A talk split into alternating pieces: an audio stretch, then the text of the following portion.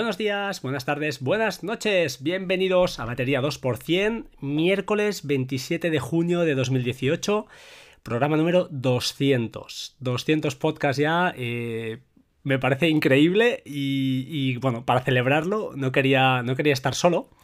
Y hoy fijaros lo que son las cosas, ¿no? Yo antes de, empezar a grabar podcast, pues eh, escuchaba pues la Patuflinks, con Apps Mac, los típicos, ¿no? Puro Mac, a toda esta gente. Y entre ellos, entre ellos, uno de mis fijos era uno que eh, si os pongo esta, esto que va a sonar ahora, a ver si a alguien le suena. Va para allá.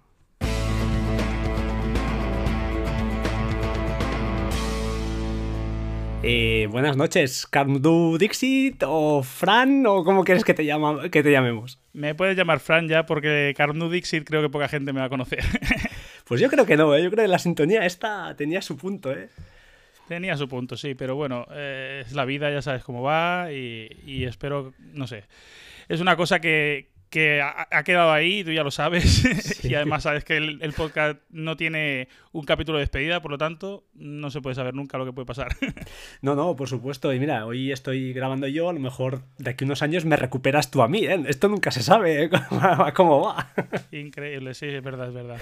Bueno, oye, eh, te presentamos para que el que no lo sepa, pero bueno, eres el... eras o eres podcaster, eres podcaster, y tienes un podcast que está, está en stand-by, ¿eh? Desde 2015, un podcast que hablaba de tecnología y bueno, cuéntanos un poquito tu, filosofía de podcast. De hecho, es una inspiración, entre comillas, una de las varias ¿no? que, cogí yo para inspirarme. Podcast, eh, pues tú mismo, corto, de tecnología. Sí, exacto. Yo, yo, yo en realidad en el podcast empecé antes. Empecé en 2009 con un proyecto loco que empezamos con, el GUM Barcelona. Aquello de cuando empezaron los GUM.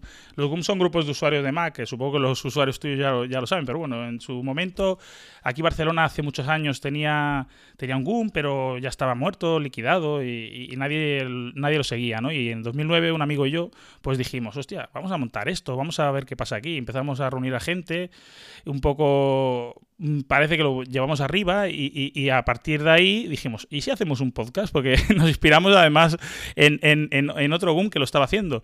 Y, sí, sí, empezamos en 2009 y, sacamos, mm, no sé si fueron 19 episodios.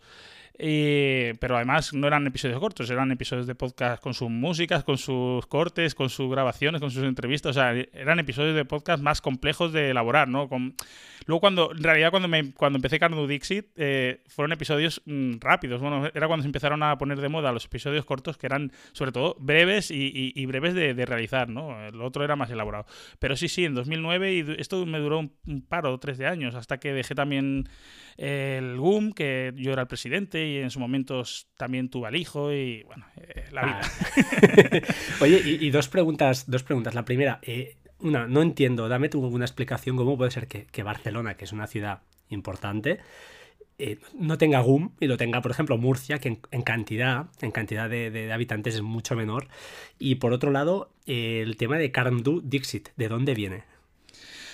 Mira, eh, vamos a primero lo del GUM porque es lo que me toca un poco más antiguo. El GUM, ya te digo, en, 2009 estaba muerto ya. Barcelona no tenía, tenía un GUM de, históricamente porque es una ciudad muy grande e importante en España y bueno, eran aquí había maqueros y, hay, muchos maqueros. Eh, en 2009 cuando nos pusimos, nos pusimos porque vimos que no había nadie que lo llevara y empezamos con el tema. Y ojo, eh, en 2010 el GUM Barcelona antes de. Ahora está el Gumcam como muy puntero y todo esto, pero Gum Barcelona eh, era anterior a Gumcam y, y, incluso nos tomaron de ejemplo en, muchas cosas, aunque suene pretencioso, ¿no? Pero, pero fue así, fue así en realidad porque nos, nos pidieron. Eh, en sus inicios nos pidieron contacto y, bueno. Eh, en realidad aglutinó a mucha gente durante mucho tiempo, pero ¿sabes lo que pasa? Que hay que llevarlo. Hay que llevarlo y, cuesta trabajo, cuesta. Yo en su momento todavía no tenía hijos, yo, me nació mi primer hijo en diciembre de 2010. Y, bueno, yo dejé la presidencia en 2011 al principio y, bueno, a partir de ahí ya no me puedo hacer responsable de lo que pasó con el GUM. Yo lo achaqué en su momento al inicio también de, las Apple Store. Eh, aquí no teníamos Apple Store en, Barcelona. Sí. Claro, bueno, en Barcelona ni en España. claro. no había Apple Store. Entonces, un GUM era un punto de reunión, de, de, de, conocimiento, de, ayuda cuando empezaron las Apple Store, un poco eso yo creo que lo difuminó. Incluso aquí en Barcelona lo que pasó es que mucha gente del GUM empezó a trabajar en la Apple Store. Qué bueno. Ah, Entonces, claro, eso, muy bueno. Sí, sí, sí, sí, sí, eso es mm, de primera mano, o sea, real como la vida misma. Y además hay una cosa muy curiosa, que a la gente que, que trabajaba en Apple no les dejaban grabar podcast sobre Apple. Claro información, eso que puedes soltar sin querer, ¿no? Eh, no, no, lo tenían, lo tenían prohibido, ¿no? Y sobre todo cuando empezó aquí en España, que creo que la maquinista fue la primera Apple Store de España, si no recuerdo mal, en Barcelona. Y, bueno, claro, al principio era todo muy secretismo y toda esta gente se, se, fue a, trabajar a Apple y cada uno con su vida. Y bueno, pues mira, no ha habido nadie más que lo haya llevado. Es tan sencillo como yo cuando en 2009 y un amigo que nos pusimos dos, dos personas que no somos ni de Barcelona ciudad, nos pusimos a, con, con el tema y lo subimos arriba. Y, quien quiera hacerlo, yo lo animo, ¿eh? O sea, es una, es una opción que, que, se puede hacer. Pero igual que yo, por ejemplo, he dejado el podcast en Berbecho, pues el, el GUM lo, lo, dejé por lo mismo, ¿no? Por, por la vida personal. Y la segunda pregunta era lo de Carnu Dixit. Sí. A ver, Carnu es por mi nick, que lo uso en todos lados y bueno, al final es muy sencillo. Es la, son dos apellidos, no los míos. Eh, es un nick que, que, es un poco complicado porque junta mi, mi, apellido con el de mi pareja y el día que me separe con ella, no se quedaré con él, pero... esperemos que no. esperemos que no. Esperemos que dure. Por tu bien. Y, y Dixit, pues mira, me, ah, una cosa de, en, mi, en mi trabajo había una unidad que era que se llamaba Dixit porque es un centro de información y no sé qué y mira, me pareció me pareció que podía ser oportuno, más que por, por, el tema de lo que iba a hablar, ¿no? Y, el tema de ser podcast cortos, porque era un poco lo que tú dices, el que es podcaster a veces mm, le tienes el mono y, y, como dejé de grabar el podcast del GUM y el GUM ya no mm, incluso estuve, bueno, eh, me propusieron de, de, continuarlo en su momento, pero bueno, eh, hacer algo en solitario que puedes hacer mm, en trozos, en momentos y cortos, pues era lo que, lo que me propuse. Incluso al final, cuando empecé a hacer, no sé si te, tú eras oyente mío, lo, lo sabrás, había un momento en que tuvo una racha de empezar a sacar bastante continuado podcast diariamente. Sí, sí, claro, pero ¿cuál, era el truco? Yo grababa muchos podcasts seguidos para poder eh, eh, y, los dejaba, y los dejaba programados. Ahí preparados. ¿eh? Claro, claro, claro. Esa era la magia del podcasting, ¿no? No, no lo cuentes. No cuentes el secreto ah, corta, corta, corta. no, pero es real, ¿no? Igual que en los, los blogs se usaba mucho, pues es lo mismo, es el mismo sistema. Lo que pasa es que a mí me facilitaba que un día a la semana pues me ponía, sacaba 5 o 6 e incluso cuando empecé a hacerlo no los programaba, los sacaba del tirón. Sacaba 4 o 5 episodios que, a mí que eran como, no me acuerdo cómo lo llamaba, algún, algún tuitero me decía podcast en... Ay, no me acuerdo el nombre que usaban. Bueno, eh, se referían a que salían todos de golpe. Digo, hostia, y pensé, pues y qué tontería al, al, dejarlos diariamente programados, grabando lo mismo, eh, mismas temáticas, conseguías llegar a mucha más gente. O sea, el, hecho de tener una continuidad hace que, llegues a mucha más gente. Y tú, bueno, tú lo sabrás seguro. Bueno, yo intento no, no obligarme, porque al final eh, es como todo en la vida. Yo cuando, cuando empiezas dices que si me escuchan 100 ya estaré contento luego son 500, luego son 1000, luego son 2000 y yo creo que ahora ya tengo una base de usuarios que, que no, que, de oyentes que no, que no quiero ya más, o sea, estoy, si son más mejor, pero que ya no, no, me da igual al final, o sea, no, no quiero marcarme, oh, es que si no grabo hoy, porque empiezas en una, una rutina que no es, no es placer, entonces no, no, no me gusta. No, claro, claro. Mm. Yo por eso la idea era eh, cuando podía eh, y si eh, no podía, pues no podía, la vida está por encima, claro. Y tanto. Oye, pues mira, hoy no sé cómo fue, porque creo que contacté yo contigo, casi seguro, pero la idea en principio era, no sé cómo fue la cosa y te dije, oye, ¿por qué no hablamos de, de Synology? Porque tú tienes un NAS como yo, tenemos los dos un NAS de Synology y además creo que tenemos el mismo modelo. Hostia. sí, sí, sí. Y, y bueno, lo que queríamos hablar un poquito, pues sobre todo de las aplicaciones que, envuelven a, Synology, aparte de lo que vaya saliendo, que a ti te apetezca, pero, pero sí que, si te parece, pues comentamos un poquito lo que teníamos pensado. ¿Te, parece bien? Hablamos un poquito de nuestro NAS de, Synology. ¿Tú estás contento con Synology? Veo que has hecho como yo, te has quedado en Synology, no has hecho el salto a QNAP, que, que el salto natural. No lo sé si es el salto natural, ¿eh? Yo sí que es verdad que, parece que, que sea, mm, es el salto natural natural, ¿no? Incluso cuando yo empecé, antes de empezar incluso en el tema de NAS, me, me, mm. comentaban, ¿no? Que, que si, QNAP era como Apple en, los ordenadores, ¿no? Era como la Apple de, los NASes. Sí, sí, sí. Sí, eh, puede ser que sí, pero a mí Synology me, me, me, me, tiene conquistado por las aplicaciones móviles y por la facilidad de uso. No sé, yo siempre que cuando veo que hablan de QNAP, tampoco hablo siempre de un poco el desconocimiento porque no lo he tocado a primera mano, siempre lo veo como todo un poco más complejo. Yo creo que es Apple, por decirte algo, si fuera la Apple de, de, de, de los NASes, eh, sería todo lo contrario, ¿no? Yo en cuanto a software Apple es lo que se distingue por, por ser súper simple, ¿no? Es por eso, por eso también por lo, por lo que estoy, ¿no? Y llega un momento en que intentas cacharrear lo menos posible y que las cosas funcionen. Y a mí, si no lo me lo ha dado, y, y la verdad que no, no, no, no, tengo intención de cambiar, ¿eh? Yo estoy, estoy un poco contigo, aunque sé que Majosan cuando escuche esto igual le coge un, un ictus, pero, pero no, claro, hablamos, yo hablo desde el desconocimiento, lógicamente, pero sí que he notado esto en, foros de Telegram, sobre todo, que estoy metido por ahí, eh, aparentemente veo más problemas, o es una sensación mm, en la gente que una problemas eh, de primer mundo, problemas pequeños, pero, pero que con saltos de versiones les dejan de funcionar cosas. Y aunque es lo que dices tú, una máquina súper potente al final en hardware y en software tienen muchas más aplicaciones, muchas más historias ahí dentro, eh, al final no, veo que no, no acaba. Yo lo que quiero de un NAS es eso, que funcione, lo que dices tú, ¿no? Que programe una copia de seguridad y, oye, me llegue el report mm, diario en un correo, oye, la copia ha ido perfecto. Genial. Y que, lo y que lo tengas que hacer sin mil pasos, y sin complicarte y sin tocar código, porque si no ya volvemos, a mí, yo a mí eso me recuerda un poco a cuando yo empecé, antes de pasarme a Mac, eh, yo usaba Linux, o sea, yo era un Linuxero porque Windows lo abandoné, pero hace muchos años, ¿no? Y, es, un poco eso, ¿no? Yo cuando vuelvo a Linux digo, hostia, qué bien en ciertas cosas, pero cuando empiezas a tocar un poco más, dices, mierda, tengo que ir a la terminal, ¿no? Do it yourself, ¿no? Te lo tienes que hacer tú mismo. Exacto, ¿no? Y aunque sí que a veces son fáciles, pero ya te hacen ir a tocar cosas que dices, me cachi la mar, todavía estamos así en el año 2018. claro, es, el eterno. No, no, y claro, y a mí, desde que yo entré en Mac, entré en 2007, 2008, sí, a, principios de 2008. Pues claro, yo desde ese momento vi, vi que había otra manera de hacer las cosas, ¿no? Y aunque suene muy así, pues a mí me pasa un poco con eso. Yo, si no lo oí, entré por, por, por eso, por la comodidad. Y, y, la verdad que de momento no me ha, no me ha defraudado. No, a mí estoy súper contento. Funciona, es muy rústico, para llamarlo de alguna manera, pero es lo que dices tú, eh, una vez programas las cosas y son relativamente sencillas a veces de hacer, pues la cosa, la cosa funciona. ¿Qué te parece si hablamos de copias de seguridad? Que supongo que es un, uso obligado casi cuando tienes un NAS como, como, como respaldo. Eh, entiendo que usas Hyper Backup, supongo. Sí, sí lo uso, claro. Y además, el, el, tema de las copias de seguridad mm, mm, era una, claro, lógicamente, yo creo que es una de las razones principales, ¿no? Por la que cualquiera se compra un NAS, porque... Las fotos.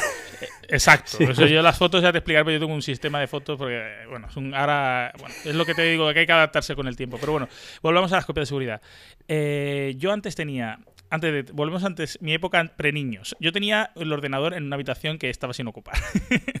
el ordenador tenía mm, tres o cuatro discos duros Fireware concatenados. Venga, y. Sí, sí, sí, porque yo iba, iba comprando, me quedas sin espacio, otro disco Fireware, aquello y era una maravilla, funcionaba muy bien, muy rápido, todo lo que tú quieras. Pero llega un momento que dices, tienes que sacar el ordenador de la habitación. Yo tengo un piso pequeño, mierda, y ahora llego al comedor que es el único sitio donde tengo, ¿y dónde meto todo esto?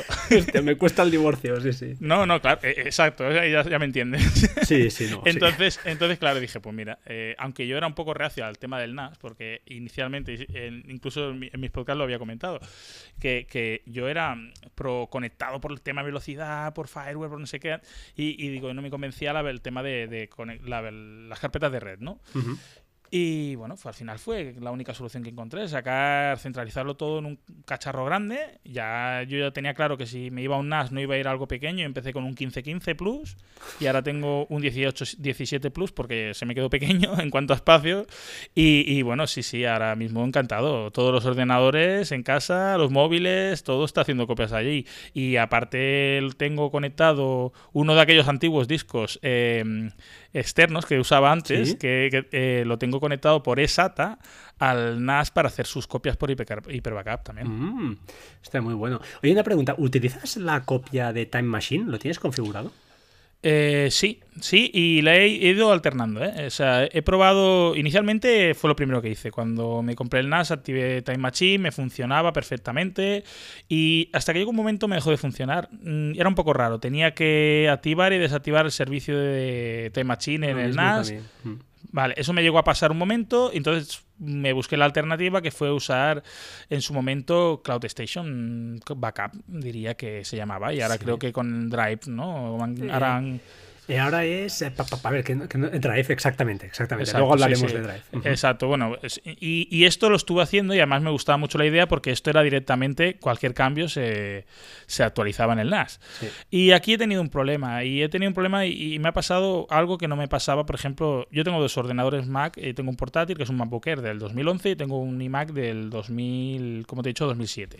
Y todavía me los dos funcionando perfectamente, ¿no? Incluso el iMac le puse un SSD y, y funciona muy bien. Pero no sé qué pasa, que en el iMac me pone la CPU, el drive este y el Cloud Station, cuando me ponía el backup este, me pone la CPU a tope. A tope, pero... Y claro, digo, hostia, es que no podía usar bien el ordenador y, bueno, no sé, entre tantos, entre el proceso de una cosa y otra, pues si no lo ya actualizó el sistema, pasábamos de una versión a otra y, Time Machine me volvió a funcionar. Y entonces volví a ponerlo todo con Time Machine y listo. Y hasta ahora. Yo estoy usando, yo dejé de usarlo por esto, porque tenía algún problemilla y tal, y al final pensé, mira, ¿para qué quiero copias votables en el Mac, en el MacBook eh, Pro, que es mi ordenador, el único el que uso cuando hago cosas serias y desarrollo y tal? casi todo lo, vuelco con copia Google Drive o Dropbox o donde sea, además, pero eh, lógicamente Hyper Backup funcionando. Y en el Mac Mini, que es el que uso para, pues para eh, Plex Server y todas Hazel y un poquito de trabajo de, batalla, que digo yo, de estar en background este lo tengo con Carbon Copy, Carbon Copy Cloner y copiando esa, ese disco también con Hyper Backup hacia arriba, encriptado. Y al final dejé, porque pensé Time Machine además es que no lo, no lo usaba. Y al no ser votable dije, si no lo estoy usando, realmente yo no soy un usuario hardcore que use cada día el Mac y toque ficheros y tal. Lo uso, pero de otra manera mucho más contenida, mucho más controlada. Entonces mm, lo dejé, lo dejé de usar y, quería preguntártelo porque sí que sabía, en su día tuve problemas y veo que, está reparado, ¿no? En principio. Sí, Sí, sí, sí, ahora funciona perfectamente. Y, la verdad es que yo soy, ya te digo, yo todas esas aplicaciones, Carbon Copliconer y eh, Super Dapper y todo esto, hmm. son aplicaciones que no he usado en mi vida. Y mira que, puede ser, como qué loco está en mi vida. Yo, ya te digo, cuando entré, cuando entré en Mac, y, fue lo mira, cuando yo entré, yo entré cuando acababa de salir Time Machine. O sea, fue, fue el hmm. cuando claro, yo fue una de las razones por las que me pasé al Mac, vi, wow, qué maravilla. Eh, copias de seguridad y, he sido fiel a Time Machine. Y la verdad que, que me ha salvado de, de alguna y, sí aunque soy consciente de que no es booteable, eso soy totalmente consciente, pero bueno, siempre tengo, tengo un pendrive por ahí con un instalador o algo así de una versión de MacOS, no me acuerdo cuál ya, no está muy actualizado, pero bueno, sé que alguna, alguna de las malas puedo arrancarlo para instalar algo, ¿sabes? Y, luego ya, ya saldríamos del paso, pero, pero sí que es verdad que, que, nunca lo he hecho, ¿eh? Y mira que alguna vez me lo he planteado, pero no sé, no, no me daban, no sé, eh, ah, son aplicaciones que creo que las dos son de pago ahora mismo, ¿no? Sí, las dos son de pago y, y no sé si ha sido por no por ser rata y no querer pagarlo, porque no sé, no sé el motivo exactamente, pero nunca, nunca las he usado. Un, día, un día me harán falta y diré, mierda, porque no pagué los 30 euros que valía la aplicación, pero... Bueno, nunca, nunca, se sabe. No, pero lo cierto es que, eh, que te quería comentar. Exacto, en Time Machine entiendo que tienes una carpeta compartida, ¿no? Supongo, para cada máquina creada, que es Time Machine, un usuario específico para eso y... Exacto. Y, Ah, y ahora, y ahora con los sistemas de archivo BTRCS o como se llame, ahora ya no hace falta, mm, porque ahora puedes asignar eh, automáticamente, tú puedes, con ese sistema de archivos le puedes asignar un espacio a una carpeta compartida. Antiguamente lo que teníamos que hacer era eh, asignarle una cuota al usuario. Sí, es verdad. Exacto. Entonces yo eso lo tenía, yo como lo tengo configurado hace tiempo, lo tengo así. O sea, tengo el usuario de Time Machine, que se llama T-Machine, por, decirte algo. Y, y, a ese usuario pues tengo un reservado una cuota pues de los gigas o los teras que le quieras poner a la, a la carpeta de Time Machine. Pero, pero ahora lo que puedes es limitar directamente la carpeta compartida. Perfecto. Eh, tema CloudSync. Para que no lo sepa, CloudSync es, sería un poquito el que lo que nos hace copia de nuestras nubes ya sea Dropbox, ya sea Amazon Drive, ya sea, eh, pues yo qué sé, Google Drive, a nuestro NAS. Eh, es así, ¿no? Eh, básicamente es ese. Y, sí, bueno, y ahí es, bidireccional, digámosle. Correcto, podemos configurarlo para que sea bidireccional o no. Podemos hacerlo. unidireccional, sí. Exacto, puedes hacer que solo se repitan los cambios que haces en tu NAS y se replican hacia arriba y al revés. O sea, lo cierto es que es lo que decíamos antes, ¿no? Que es muy fácil, es muy potente y a la vez muy fácil de configurar. Sí, además soporta la tira de servicios. sí, eso que estaba mirando ahora, hay un montón. Sí, sí, a ver, estoy mirando ahora ya, bueno, Alibaba Cloud OSS, que no sé ni qué coño es. sí, sí, algún, algún servicio chino. Pues sí, no sé, pero hay un montón. La verdad es que Ubic, que sería más conocido, Megadisk, no sé qué es, High Drive, este me suena. Yandex también, esto es ruso. Y yo qué sé, eh, Box, Backblaze, como no, Amazon Drive, un clásico, Google Drive, Dropbox, bueno, un montón. Y lo cierto es que, bueno, también lo tengo configurado para, tengo tres o cuatro ahora mismo, cuatro configuraciones. Y no sé qué tal tú, supongo contento este servicio. La verdad es que a mí alguna vez se me, alguna vez se me desenlaza la cuenta de Box, pero las demás, Dropbox y Google Drive, me van espectacular. Y Amazon Drive en su día, que lo tuve, perfecto. Sí, mira, fíjate que yo Amazon Drive, aunque no tenga, tengo la cuenta gratuita, no he pagado nunca por él, pero en cambio como pago el Prime, digamos, de, exacto, lo que ahora es Prime, que antes era Premium, pues con esto te entra el, el, almacenamiento ilimitado de fotografías. Sí, señor. Entonces lo tengo configurado así. O sea, tengo puesto el Drive en Cloud Sync. Eh, tengo, como puedes filtrar, que eso está muy bien, puedes filtrar el tipo de contenido. Sí. Pues le tengo, le tengo puesto la sincronización que me filtre solamente fotos. y, y, entonces de esa manera todas mis fotos están en Amazon Ostras, pues creo que voy a copiarte esto, porque nunca está de más otra copia por ahí metida, ¿sabes? Claro, claro. Ya que la pagas, igualmente. Exacto, es, que te lo dan gratis, quiero decir, eh, estando en ese servicio, además, es una. No sé, funciona muy bien, ¿eh? Y luego tienes el visualizador web. No sé si es la fiabilidad, el que no se fíe en tener sus fotos por la web metidas, eso es otra cosa, ¿no? Pero. Eso ya es un tema de privacidad de cada uno, pero yo prefiero tener una copia, yo personalmente soy de los que pienso, mejor tener una copia a salvo que no por miedo a que alguien en algún sitio remoto te vea tus fotos, eh, lo pierdas todo. No, pero hay mucha gente que usa, la, por ejemplo, la, copia de Google Fotos, ¿no? que, es, también es gratuita, pero Google Fotos te limita, el, creo que te convierte ¿no? las fotos a un tamaño máximo cuando hace la copia gratuita. Te Sí, hasta 16 megapíxeles y hace una pequeña compresión, pero yo te diré, yo yo también la uso. Mm, yo la tengo no, Sí, claro, mientras más mejor.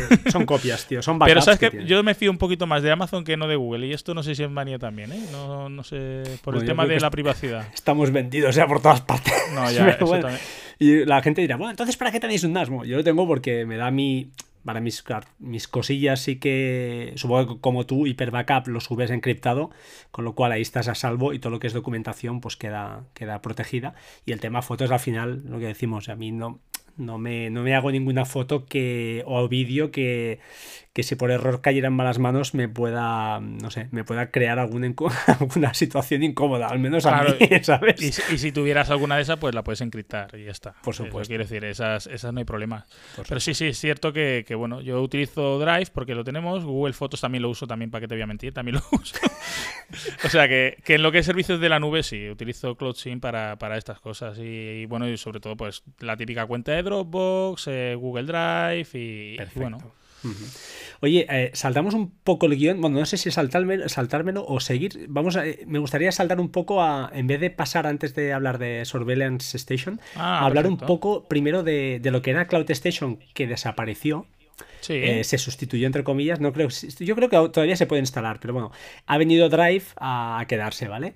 Es un poco extraño. Ahora cuando instalas eh, Cloud Station y, Drive es un poco extraño, sí, sí. A ver, yo prefiero como filosofía, al final para que no lo sepa, Drive o Cloud Station es exactamente, prácticamente lo mismo que, yo qué sé, que una cuenta de Google Drive, para que nos entendamos. Sí, yo creo que más bien eh, Cloud Station era más como Dropbox, para mi entender, y ahora Drive eh, podría ser algo, por lo menos visualmente, es más como Google Drive.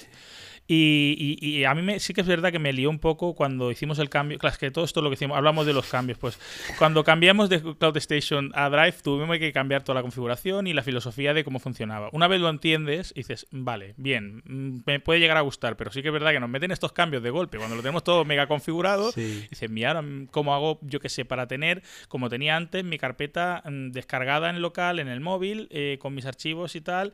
Y claro, ya resulta que para eso necesitas dos aplicaciones bueno, continúa, continúa. La, aplicación, no, necesitas la aplicación de Drive, ¿no? Entiendo.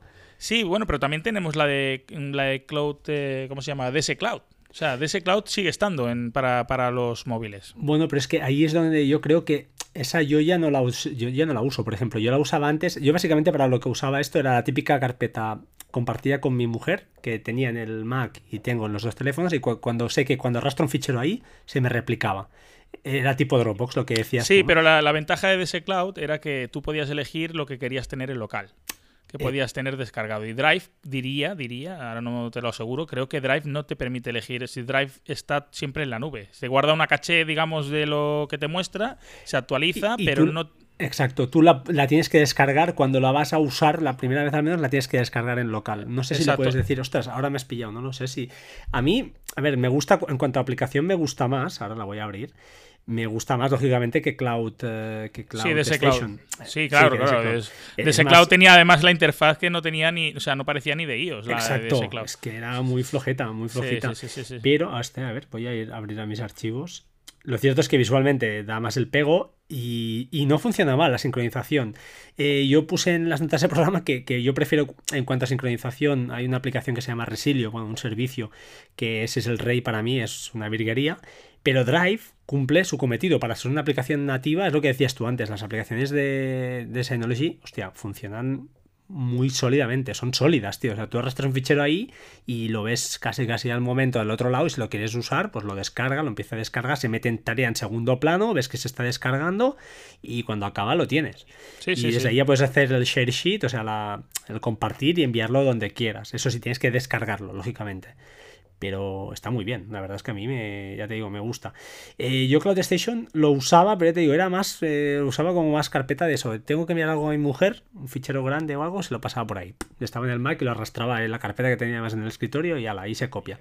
Ahora, sí, yo creo que la, la diferencia, perdona, la diferencia que creo que ahora que estoy mirando también la aplicación así, creo que la diferencia más grande entre Drive y Cloud Station es la diferenciación que hace ahora entre carpetas de equipo, ¿no? que es una cosa que que antes como que tenías una carpeta, tú elegías esta carpeta la sincronizo o no la sincronizo y esta es la que estará compartida y todo el rollo y ahora tienes lo que es mis archivos que formaría la del lo que antes era la carpeta home del CloudStation y luego todo el resto son carpetas de equipo. Que puedes añadir las carpetas que quieras. E incluso puedes añadir una carpeta compartida, es decir, una carpeta que hayas creado desde, desde el panel de control en, en, DSM, en, el Synology. Y si esa carpeta, imagínate que la usan, tienes cinco usuarios, que no sería el caso nuestro porque es en plan más empresa. Entonces, si tiene cinco usuarios permiso a esa carpeta, tú simplemente la compartes y esos tíos con Drive ya la tienen al momento. No tienes que generar permisos individuales para cada uno. No, no, no, está súper bien. A ver, tiene etiquetas, tiene favoritos, está más enriquecida, ¿no? Sería un Cloud Station más currado que el otro veías la ruta ahí, lo que dices tú, era un poco, bueno, ahí está, pero un poco más cutre. Sí, no, no, esto está, claro que te quiere aislar y además incluso eh, en cierto modo está, está bien. ¿eh? Yo, por ejemplo, mm, si te digo la verdad, cuando le tengo que pasar a, mi mujer algún de esto, prefiero que lo haga por aquí porque cuando antes tenían que entrar eh, o incluso cuando le decías que tenía que acceder al DS file ya se moría. Claro, a ver, para nosotros sí que es más fácil el DS file. Sí. entras, pero siempre está ahí el DS file, al final es un Explorer, ¿no? Pero esto es muy cómodo porque además Claro, tú le dices, mira, entra aquí y aquí lo tienes y ya está y no tendrás ningún problema. o sea, mm, quiero decir, aquí esto para la gente, es que siempre es lo que decimos, ¿no? Cuando lo miras desde cierto punto de vista, lo, le encuentras pegas, pero sí que es verdad que esto está pensado un poco para facilitar la, la, implementación en todo el mundo, ¿no? Creo, y yo creo que una vez te adaptas al sistema es, cómodo, es cómodo. A mí la única cosa que ahora te quería comentar, a ver si que, me, que odio de Synology, que no me gusta y que, que, que en QNAP sí que creo que tienen implementada, parecerá una chorrada, pero ahora lo estaba mirando en Drive. Si, tú, si yo hoy, conmigo, tú has querido compartir una nota de. Sí, sí, sí, Que perfecto, ¿eh? me dio bien, era yo que estaba, la estaba cagando. Pero da igual, un fichero desde Drive, por ejemplo. Estábamos en Drive, compartimos un fichero y el enlace que te crea lleva implícito eh, la ruta de tu. De tu, de perdón, de tu DDNS de Synology. Sí. Entonces, QNAP, yo diría que te permite hacer compartir un fichero y te crea un enlace eh, ciego. Sí, pero no, no, pero no corto, porque corto lo puedes hacer y siempre se puede tirar para atrás, sino un enlace rarísimo con código de números y letras donde no ves el nombre del servidor. Y no, y no te lo llega a resolver, digamos. No, Luego, no te lo. no, he visto las dos maneras. La, la una donde sí que aparece, no sé qué, punto QNAP Cloud o no sé cómo le llaman ellos, que es lo más parecido a lo nuestro, que pone no sé qué, no sé qué, punto Synology, punto lo que sea, el- o sea, el DNS, el que tengas, y aparece ahí tu, tu, tu dirección, para que nos entendamos, a- aparece ahí tu, tu IP, estás ahí, estás identificado. Y en cambio, la otra manera que me parece genial, que es que queda oculta. Y... Yo cuando, cuando comparto algún archivo por mm, DSFile o, o File Station, eh, am- envía, eh, porque yo lo que tengo convertido es una nota de... Exacto. de pero cuando así que me da cuenta que era directamente la ruta mm, Sí. total, digamos, no había ningún ocultamiento. Pero cuando comparto algún archivo, que lo he hecho a veces por File Station, Sí. envía un enlace a GoFile. No, pero arriba en la ruta aparece el nombre ¿eh? del server. ¿Sí? En el Sí, momento sí, ¿Lo, sí. lo acaba resolviendo. Es sí, que no lo sé. seguro, seguro, porque esto lo he Ah. mirado. Bueno, ahora igual luego me empiezan a tuitear, no tienes ni puta idea. Pero yo juraría, vaya, porque lo he mirado más de una vez y es una cosa que me quita un poco el sueño, porque entonces lo que hago es, eh, si es alguien de confianza, pues como tú, por ejemplo, no hay ningún problema. Pero si es alguien que no sabes, que al final es un fichero de un tío de en Telegram que le voy a enviar algo, pues prefiero subirlo a Google Drive. Para que no te pasa- empiecen luego a hacer Claro. ataques masivos. ¿no? Que no, no me ha pasado, pero eh, nunca sabes al final y tampoco uf, es un poco rollo en, dices, en no, su no. momento creo que lo primero que hice fue activar aquello de... De, De los cinco intentos, ¿no? Eh, Exacto, yo creo que activé eso y no sé cuántos... Hace tiempo que no entro, pero yo en su momento miré y había varias IPs bloqueadas por ahí de intentos y, y- y no sé, no, no han habido muchas más. ¿eh? O sea, sí que sé que hay gente que, que han... Supongo que depende también del dominio que tenga, si es más Mm, normal o no. Sí, sí. El FTP también es una fuente de ataques, yo lo tengo desactivado. El FTP no lo uso para nada ya. O sea, es que hoy en día mm, no le veo mucho, mucho sentido, a no sé que sea algo muy particular. Y si lo tengo, lo tengo por SFTP y vía VPN. Lo estoy pensando ahora. Por el tema de los podcasts, sí que lo uso con Transmit para subir los podcasts cuando grabo en remoto, pero siempre me conecto por VPN y lo subo como si estuviera en local, o sea, usando. Yo como no lo uso habitualmente, cuando lo he usado lo entro a activarlo. ¿eh? O sea, yo por defecto, como no lo uso, lo tengo desactivado y cuando alguna vez lo he necesitado, activo el SFTP y realmente el SFTP. El FTP es que ni, ni, ni lo toco con, No, no, con un no. palo. Ha quedado claro. No, porque debe, supongo que, que hoy en día, mm, claro, antiguamente era por compatibilidad, ¿no? FTP era lo más compatible Claro. con todo el mundo. Yo creo que hoy en día ese FTP es casi compatible con, con cualquiera, ¿no? Y por lo menos te aseguras que está cifrado, ¿no? El- el- el- la, la transmisión, pero bueno, eh, es que el FTP va a, a pelo, ¿sabes? Sí, sí, no, no, realmente es.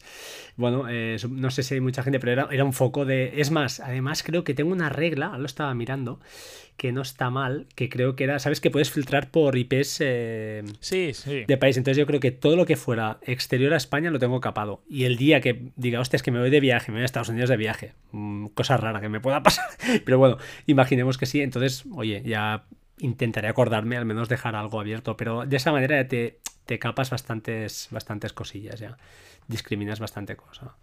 Ujú. Yo el tema, tú dices que te conectas también por VPN. Yo el VPN Ujú. eh, tengo un problema, es que el VPN mm, no me puedo conectar desde donde quiero. Es decir, por ejemplo, yo accedo mm, bastante al NAS desde mi trabajo. Claro. Y yo en mi trabajo no puedo acceder por VPN porque es un ordenador corporativo que está, Está mega capado. capado y no puedo instalar, ni tocar, ni nada. O sea, no puedo hacer nada. Entonces, mm, claro, accedo por, por DNS y, y bueno, y si alguna vez ha fallado, sí que accedo si necesito algo, alguna vez por el móvil o alguna cosa, pero es que si no, yo por VPN sí que lo tengo únicamente en el, en el teléfono configurado. Yo eh, siempre ya en el trabajo me encuentro lo mismo que, que tú, pero ya siempre, siempre accedo desde o desde el teléfono o desde el iPad mini que tengo y tiro desde ahí. Ya paso de... Es que ya por otros temas, ¿no? Que tal como está hoy en día todo el tema laboral, casi mejor no, no, no darles ni, ni la opción a decir, oye, no, no, yo tranquilos que el ordenador del trabajo lo uso para el trabajo y, no pasa nada. Pero sí, sí es cierto que te limita la VPN un poquito, pero a mí yo estoy sorprendido porque incluso, entre comillas, ¿eh? mi mujer que no es, que no tecnología no tiene ni idea, pues le he explicado y veo que, hostia, estoy flipando porque entre Siri, que ya apagamos luces y encendemos luces, y, y, esto, hostia, estoy alucinando porque digo, joder, muy bien, esto parece que sabe, no sabe lo que es, pero sabe que si tiene que hacer alguna, que sé, mm, por ejemplo, buscar alguna foto en ese foto, a veces que, que, quiere descargarse algo porque una amiga no sé cuánto, pues ella sabe que se conecta por VPN, pip, pip, pip, y la baja, y dice, hostia, ya le funciona, y, ah, muy bien, le da el botón y, más o menos funciona. Es un servicio más que, que lo cierto es que está súper bien, es fácil de configurar en, en nuestros NAS en, al menos en Synology está tirado, son 5 minutos. Y oye, siguiendo el guion, Surveillance, Surveillance Station, eh, tú lo usas, ¿no? Con una cámara Foscam. Yo lo uso y, bien, o sea, que decir, yo lo más que nada, a ver, podría no tener nada, que decir, pero una cámara de estas vale cuatro chavos y, mira, no me cuesta nada tenerlo ahí y, incluso lo que hago, porque a veces te piensas, bueno, y tú lo grabas todo y te muy bonito todo lo que tú quieras, pero te vienen, te roban y se llevan también las grabaciones. Entonces lo que eh, se llevan todos, llevarán todo, ¿no? Digo, lo único que tengo puesto también, así como algo extra, es, en mi caso, es que las capturas porque aunque, aunque no sé si usas Surveillance tu Station Lo he usado durante años, pero ahora mismo no lo uso por, por ideas más. Tenía dos cámaras Foscam, básicamente una para la niña y la otra en la entrada por el tema de la, de la perra pobre que tal, que si se cae y tal, o rollo. Y, pero siempre le he encontrado que es lento. La aplicación de escritorio sí que va más, más ágil pero, hostia, siempre me ha costado, me ha costado. La he visto como... Y la aplicación, por ejemplo, del iPad, pues a veces, porque la usábamos para vigilar a la P, que ahora ya no, ya no es tan necesaria, pero a veces se colgaba. Estable, muy estable, pero a rachas. A veces, yo creo que no era problema del surveillance, ¿eh? yo creo que es problema, en este caso era una cámara Foscam conectada por PLC y yo creo que era la estabilidad del PLC, ¿eh? básicamente lo mm, atribuye es posible. Yo la verdad que no tengo ningún problema y, bien, ¿eh? o sea, lo único lo que te digo, que las capturas las subo también a, o sea, ahora, claro, si hace tiempo que no lo usas, una novedad que salió fue lo del modo casa y, que era, pues, eso es una de las cosas que salió nueva, que está bien, que puedes activar el modo casa cuando para que no te esté... Eh, no te esté grabando, ¿no? Cuando eh, en o no te esté molestando para... Oye, que se ha detectado movimiento, ¿no? Sí, lo sé, si estoy yo, ¿no? Delante de la cámara. Claro, entonces eh, lo que sí que tengo puesto es que me vaya a decir esas capturas de, de movimiento que me detectas, que me las suba a la nube. Me la sube también a Amazon Drive. Entonces, mm, en ese caso, si se me llevaran todo lo que tengo aquí, pues al menos tengo las capturas de esto subidas a, a, la nube, por tener alguna información. También me las envía por email y eso, pero bueno. por trastear, ¿no? Yo supongo que lo tuyo es por trastear. Y luego sí que mi hermana, mi hermana vive en la, en la montaña y ella sí que de verdad que, allí es un poco de miedo, ¿no? Sobre todo porque estás aislado y, ella tiene dos, dos cámaras, son de exterior, no son Foscam, son otra marca china, no sé qué son, son también baratas, pero oye, funcionan bastante bien y de momento han aguantado tormentas y eso y, no, siguen funcionando. Y ella en este caso sí que es un poco más por necesidad y, bueno, de momento no he necesitado más cámaras, porque creo que con los Synology nos entran dos licencias, ¿verdad? dos licencias, correcto. Pues las, otras de las tienes que pagar. A partir de ahí hay que pagar y creo que son bastante caras. Bueno, no sé, eh, me parece que eran 50 euros la licencia o algo así. Y Sí, sí, sí, no, no, no son. Sí, sí, es una cosa que hay que pensárselo. Pero bueno, en, en su caso funcionan bien y lo que tengo puesto también de, que en su caso las capturas de pantalla eh, se las hace a mi, a mi NAS mm. eh, con el Cloud Station Share Sync o algo así. No me acuerdo qué aplicación. ¿Sabes que una de estas que tenemos también a través de los NAS? Sí. Pues con una de estas lo que va haciendo esas capturas las, las hace a. Esas que yo subo a, Amazon Drive, pues en su caso las, las, las sube a mi NAS. Y se va, en mi NAS tengo un trocito que están las capturas de movimiento que trata de casa de mi hermana, digamos. Es una de las lo configuro así y, lo dejé así y me, funciona bien. Bueno, está mal, no, no, no está nada mal, muy bien. Ostras, eh, la verdad te digo, Surveillance, yo muy bien, lo he usado muchos años, de hecho el modo casa lo, llegué a vivir, eh, ya te digo, pero era más que nada tema niña, porque para el tema de de seguridad sí que tengo otra cámara que es la Piper NV que no es compatible y bueno, que hace sus historias ahí también, pero, pero es lo que si el día que entren, yo creo que si algún día entran, bueno, da igual, es que me da igual, se lo llevan todo, o sea, seguro. Es verdad, es verdad.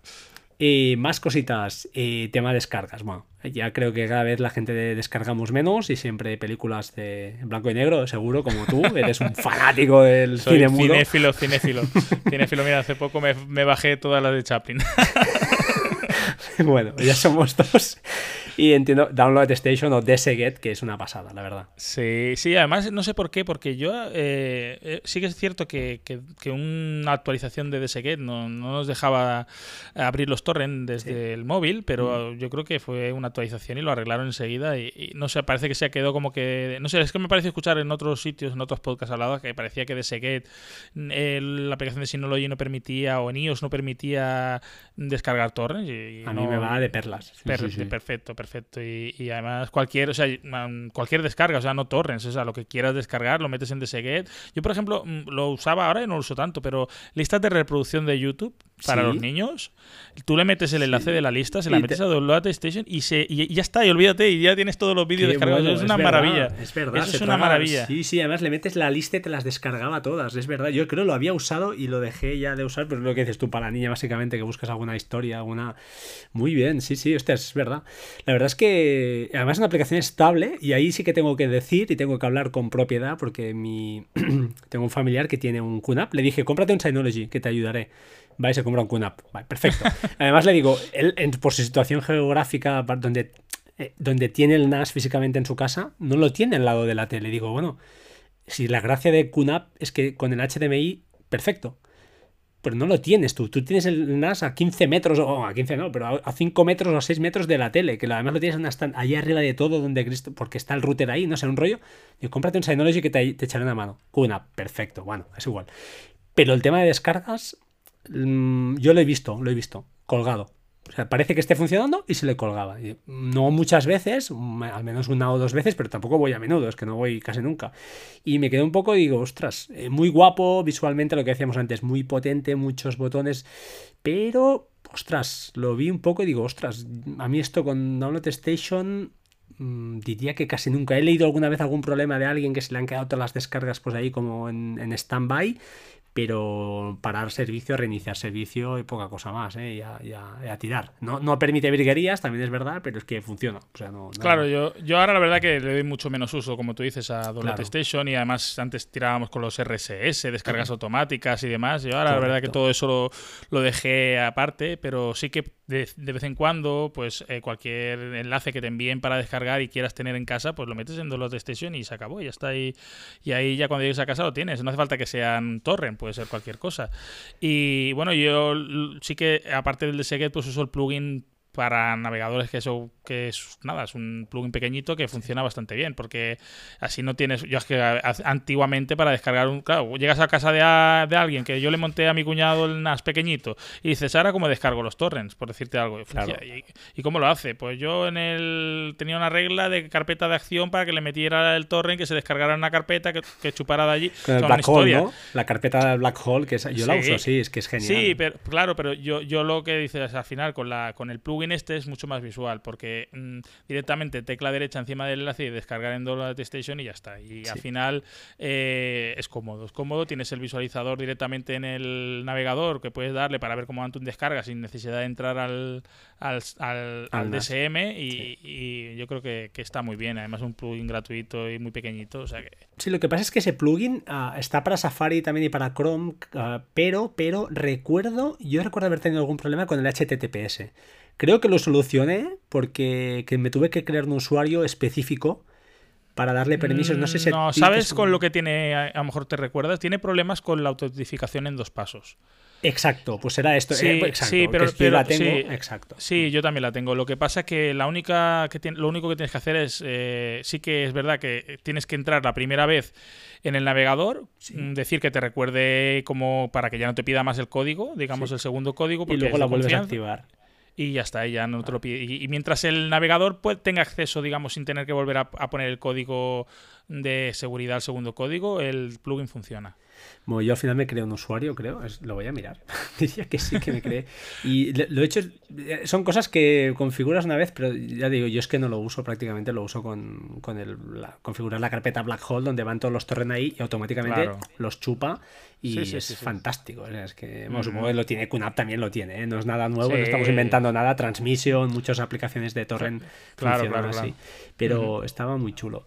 ¿Y qué más te iba a comentar? Veo aquí aplicaciones que tienes. Cops supongo que es eh, esta de calibre que Mm. yo no lo uso, no soy lector como vosotros, supongo que vosotros sois. Bueno, yo. ¿sabes qué pasa? Que, que a veces piensas, eh, hostia, y, y Synology, me estás ofreciendo aplicación para fotos, para vídeo, para música, porque te ofrece todo el sistema. Me falta me falta algo y, y me faltan los libros, porque yo tengo mi calibre con 20, tropecientos mil libros y bien organizado y, y digo, ¿qué hacemos con esto? Pues buscando, buscando, al final eh, hay varias alternativas. COPS es sencilla, muy poco visual, muy tal, pero lo bueno que tiene es eh, que es accesible vía PHP desde cualquier lado. Mm, Entras con la dirección que le des barra cops, digámosle, Sí. y- y te pide. Pues lo que pasa es que por defecto es- está abierta. Quiero decir que, ojo, cuidado, porque todo el mundo puede acceder a ver tus libros. Mm. Y no sé hasta qué punto, quiero decir, si entra, si entra a esa dirección. Y lo que no sé hasta qué punto, eh, em, me refiero si eso podría ser- tener un problema de legalidad hasta, Ya, hasta no, cierto punto. claro, de que un día te aparece, ap- aparece por aquí picando a la puerta la Guardia Civil, ¿sabes lo que quiero decir? O los Mossos de Escuadra. Entonces, no sé hasta qué punto. mm, claro, en el momento que pones un usuario en la contraseña, supongo que ahí lo limitas, pero si lo dejas abierto, pues puedes tener un problema. Y bueno, pero no, no, COPS es, es muy sencillita y, y- y no es difícil de configurar. Simplemente tienes que decir dónde está la librería. Además, tiene que ser librería de calibre, no funcionan los libros sueltos. Tiene que ser la librería que genera calibre. Y calibre es la aplicación para libro universal, ¿no? Digamos. Sí, yo aquí tuvimos a Xavi eh, también, que él, eh, bueno, un- también un, un invitado que tuvimos aquí, y es- explicó también, él también usaba en una de sus entradas eh, cómo, cómo montar calibre. Y lo cierto es que no, no me he interesado por eso, por desgracia o por suerte, no tengo tiempo para leer más de lo que leo ya, y no acostumbro a leer tecnología y muy... eh, me cuesta, me cuesta acabarme que- libros. A mí lo que me, sorpre- me sorprendió de COPS para, para bien es que eh, tiene un visor de, de libros integrados. Es decir, no solamente es un organizador, Sí. sino que así como también Calibre lo tiene, pero mediante web, que un archivo, tú le dices a una web que te abra un archivo EPUB o un archivo mo- MOBI o lo que sea formato libro y no te lo abre, no, no lo entiende, ¿no? Para reproducírtelo en pantalla. En cambio, mm, eh, a través de COPS se abre su tiene su propio visor de, de libros electrónicos, entonces da igual el formato que tenga el libro que le das a visualizar y podrías leerlo, digamos, en, por web también. Hostia, qué bueno. Vale, Está vale, eso bien. está muy bien, está muy bien, Ujú. sí, sí. Estoy mirando ahora sí, cómo instalar Calibre en un NAS, COPS en un NAS Synology, sí, sí, el tío lo, además lo explica muy bien.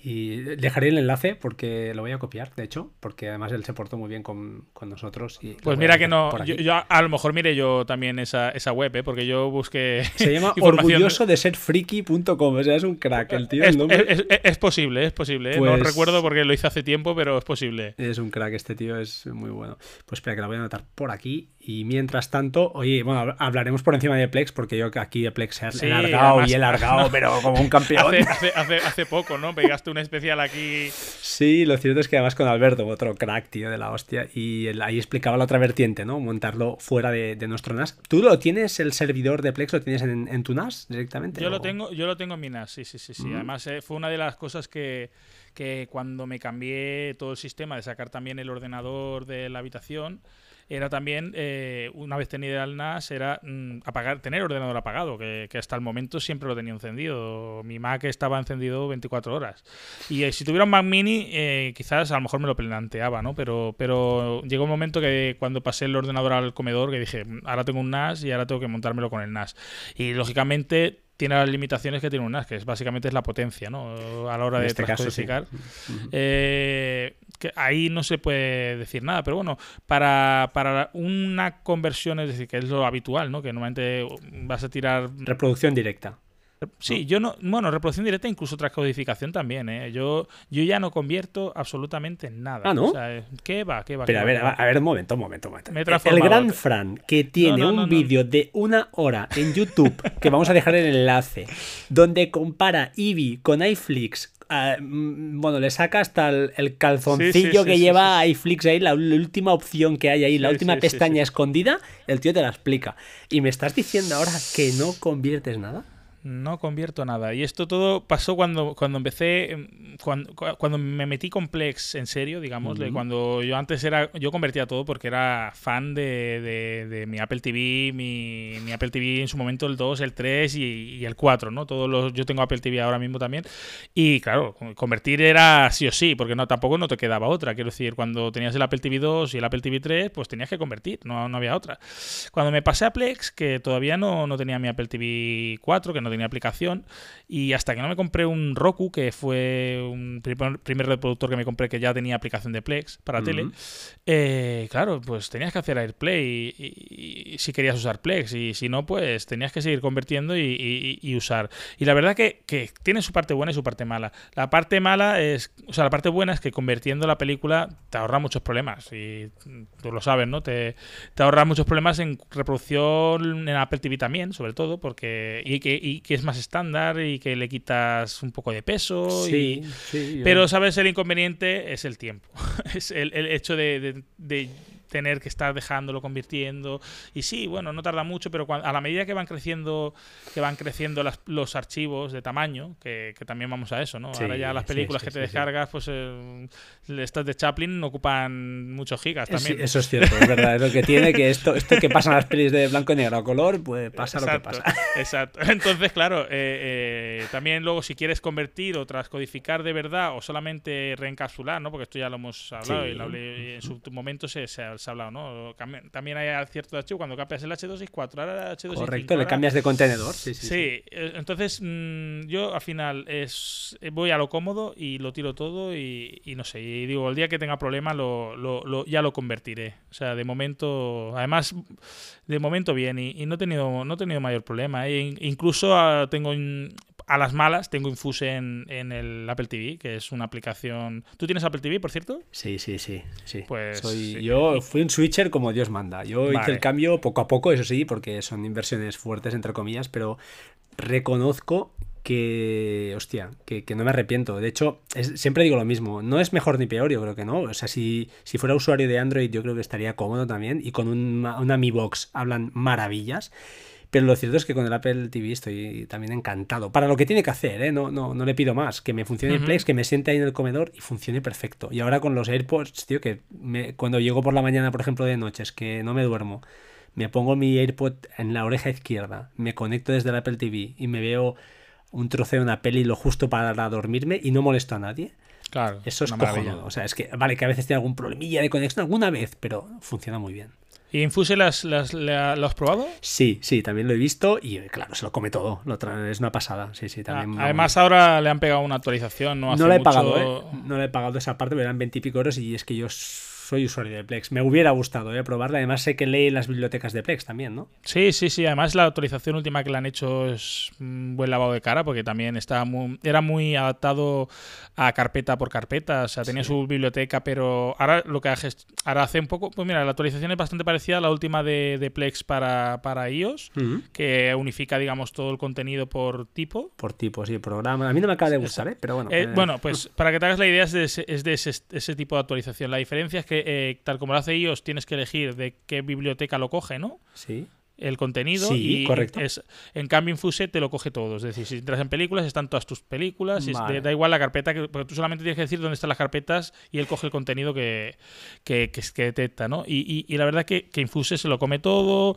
eh, del sonido de TS, porque claro, yo tengo también conectado un equipo de Home Cinema grande y, el sonido es importante, ¿no? Hay veces que el sonido no se valora, pero cuando tienes un equipo grande y bueno, entre comillas, eh, el sonido, pues mientras es mejor, pues mejor. Mejor, mejor. Y el DTS, pues es mejor que el Dolby, aunque pese más. Y el DTS da muchos problemas con muchas otras aplicaciones. Y, por ejemplo, con VLC diría que el DTS no lo soporta o no lo soportaba. VLC para, para Apple TV, ¿eh? Hablo. Sí, sí, Y yo diría que si tú pones una peli con DTS en VLC, pues te, se reproduce, pero sin sonido. Con, Video Station. no, no, Plex, Plex funciona, Plex funciona, sí, sí, sí. Pero Plex lo que hace, creo, es codifica el DTS, lo convierte, digamos. Correcto, correcto. Y claro, si lo que hace al convertirlo es perder la, la calidad del DTS. Creo que el único nativo que se lo come es Infuse. Creo, ¿eh? creo, creo. ¿Y Infuse tienes que hacer todavía lo, que tenías que hacer antes? Es decir, añadirla como favorito o algo así para que ya recuerde las carátulas, ¿no? Si no... La mm. No, eh, lo que añades como favoritos son las carpetas, ¿no? Eh, y luego de ahí ya de las que añades como favoritos, pues te va chupando el contenido. Y lo bueno que tienes es que como te sincroniza por iCloud, pues si tú lo añades en el móvil, la carpeta, os te voy a añadir ahora esta carpeta, yo que sé, hace poco pues me compré yo una tele de 4K, pues ahora me he bajado para probar, ¿eh? Alguna eh, contenido 4K mm, De, de, estos que te puedes descargar gratis de YouTube, por ejemplo. por supuesto. entonces lo he metido en una carpeta separada de 4K y le he dicho a Infus Mm, ahora esta carpeta favorita. Y en el momento que le dices que es favorita, pues lo busca el contenido y ya lo tienes disponible. Genial, genial. Tan sencillo, es tan sencillo como eso. Además, Infuse lo bueno que tiene también es que, eh, pues si no te reconoce correctamente algún título, pues desde la aplicación puedes cambiarlo directamente. Pues esto no es esto, es esto. Y en, Plex, pues tienes que ir al servidor siempre que quieres hacer algún cambio de ese tipo. Sí, señor. Una diferencia. El inconveniente, lógicamente, es que Infuse es en local y Plex es lo que quieras. Sí, ahí está, eso es cierto. Y otra cosilla que no sé si Infuse tiene es eh, que a mí me gusta mucho de Plex, que es que cuando arrancas y abres la, la ventana principal, lo que es la home, tienes ahí pues una, eh, una muestra de lo que estás viendo, si has acabado un capítulo te muestra ya el siguiente de la última serie. Sí, que has sí, sí, sí. Esto, bueno, eh, en series no lo sé porque en series estoy ahora bastante desconectado mm, mediante, mediante aplicaciones de este tipo. ¿eh? Yo antes era, yo soy muy seriéfilo, pero ahora solamente de, Netflix, HBO y Prime Video. O sea, de, lo que es Plex, en las series las he dejado apartadas y en Infus no he llegado a probar, diría, la serie. Las películas sí que sí que te, te salen como en primer plano las que estás comenzando a ver o si te has dejado a medias. Pero en las series no lo tengo claro. Bueno, bueno, pero está bien, está muy bien. Está muy sí, bien. sí, sí. Pero bueno, es, es, una alternativa. Creo que te vas a ir a dormir un poco tarde, ¿eh? pero aguantamos un poco más, ¿no? Sí, sí, sí. O hacemos doble sesión, lo que tú. No, no, no, ¿eh? tírale, tírale, tírale, tú pues tranquilo. venga, seguimos. Eh, queríamos hablar, quería hablar yo contigo el tema fotos, porque ahí, los, ahí en Synology sí que les tengo que echar un tirón de orejas, porque teníamos PhotoStation que para bien o para mal, fea, más fea que, como decía Sier, que me gustó mucho, más fea que una nevera por detrás, ¿no? es, verdad, pero funcionaba muy bien y tenía una cosa que es la geolocalización, o sea, el mapa geolocalizando las fotos, que eso es brutal. A ver, teníamos, no, no la ha matado. Y tenemos, tenemos, tenemos. o sea, si no lo no la ha matado, y además la, la, mantiene. Eh, no sé, yo en el tema fotos, eh, yo creo que ya nos a mí ya me han partido el corazón antes. Es decir, yo, sí, sí, yo, yo antes de, volviendo al tema de Apple, yo, yo era de Aperture. O sea, yo era de los pringados que aguanté hasta el último momento, confiando que iba a salir Aperture X, que iba a ser la bomba, y, yo todo era, mi vida era Aperture. O sea, yo era, mm, o sea, yo era fotógrafo de Aperture, de, que me quitaron Aperture y se me, se, me fuera la gana de hacer fotos casi. Vale, vale. sí, sí, sí. Yo, soy, era un fan acérrimo de Aperture mm, contra Lightroom. O sea, era, era aquello de Barça Madrid, pues era, era así, ¿eh? O sea, una pasada. Y a mí ya Apple me partió el corazón cuando dijo, ahora Aperture a la mierda, iPhoto a la mierda y ahora vamos con fotos, para adelante. Y ojo, para el sustituto de iPhoto lo veo perfecto. O sea, para sustituir a iPhoto, la aplicación de foto la veo bien. Pero para los que teníamos Aperture, yo y eso no sé. ¿Tú, no, no, has llegado a usar? No, yo no. Yo es que aparte pues yo no soy fotógrafo en plan como vosotros, como Cristian, que lo escucho ahí, yo alucino con No, pero, pero ojo, que, que, te digo una cosa, que, que, nos hacemos mayores y, y, y, todo lo que nos daba Aperture, mm, había mil cosas que nos sobraban, pero es que estábamos tan... A mí una de las cosas que me gustaba, por ejemplo, de Aperture respecto a Lightroom, era, mm, era que era sencillo de usar, era como un iPhoto o un Fotos, pero vitaminado a lo bestia y te permitía 20.000 historias, lo que quisieras, apilar fotos, por, no sé, era muy cómodo, para mí era muy cómodo. Y otra cosa que yo mm, me, me resultaba muy, muy útil era que yo, mi librería, porque claro, yo tengo un, iMac con SSD, ¿vale? Eh, o el MacBook con SSD, pues la librería, lo que son archivos pequeñitos de acceso, están en el SSD para acceder a toda castaña y para que las miniaturas me las muestre a toda castaña. Y las fotos grandes, cuando ya quiero abrirla, pues esa estaba almacenada donde me diera la gana, en un disco externo, en el NAS. Yo he tenido mi NAS y he tenido mis, mis masters, mis originales, digamos, en, mi NAS y yo visualizaba mis fotos con Aperture tranquilamente sin problema, una velocidad de escándalo. Y yo digo, mira, una librería de no sé cuántos miles de fotos que tengo, que me ocupa casi un tera o un tera de, fotos y vídeos, y, me lo movía a las mil maravillas. Claro, todo eso lo he perdido. Lo he perdido y, a, raíz de ahí ya más daño que me hizo ya Apple no te, Ya no te pueden... No, ya no, ya, ya, estoy la cicatriz, ¿no? Y entonces ahora yo, con, entre lo que tú estás hablando de PhotoStation y lo que vamos a hablar ahora de Moments... Te descojonas. No, no, no, no. Es, es, es realidad. Mm, sí que te comprendo, te comprendo, pero, pero el daño ya, el daño ya me lo hicieron. no, la verdad es que Moments no es. O sea, es, es un lavado de cara de PhotoStation, es una aplicación más con la línea de Drive, pero claro, le falta a mí, para mi gusto, ¿eh? lo único que, que, además he leído en foros, la gente no, o sea, no tenemos claro para hacer el cambio que tenemos que hacer, porque he leído de todo. Aquí hay gente que dice copiar y tal, y digo, a ver, yo de momento estoy en PhotoStation, estoy haciendo pruebas en Moments, está bien que te reconozca las caras, tiene esa IA, ¿no? Ese pequeño uso de, reconocimiento de caras, de lugares y tal, pero me falta para gusto, para mi gusto un poquito, pues el, mapa y geográfico, que eso sería la, la rehostia.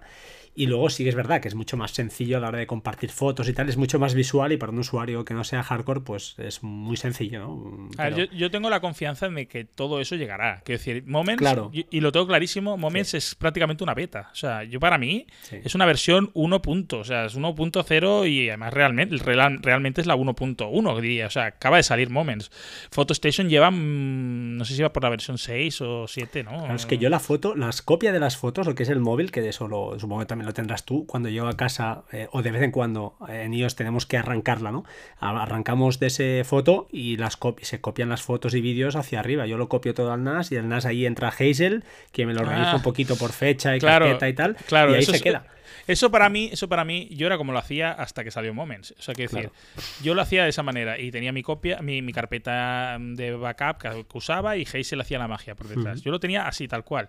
Eh, puntos a favor, mm, muy cómodo y, funcionaba perfecto. Y, sigue funcionando si tú lo sigues usando, ¿no? Punto en contra que yo encuentro es que eh, dependía del Mac.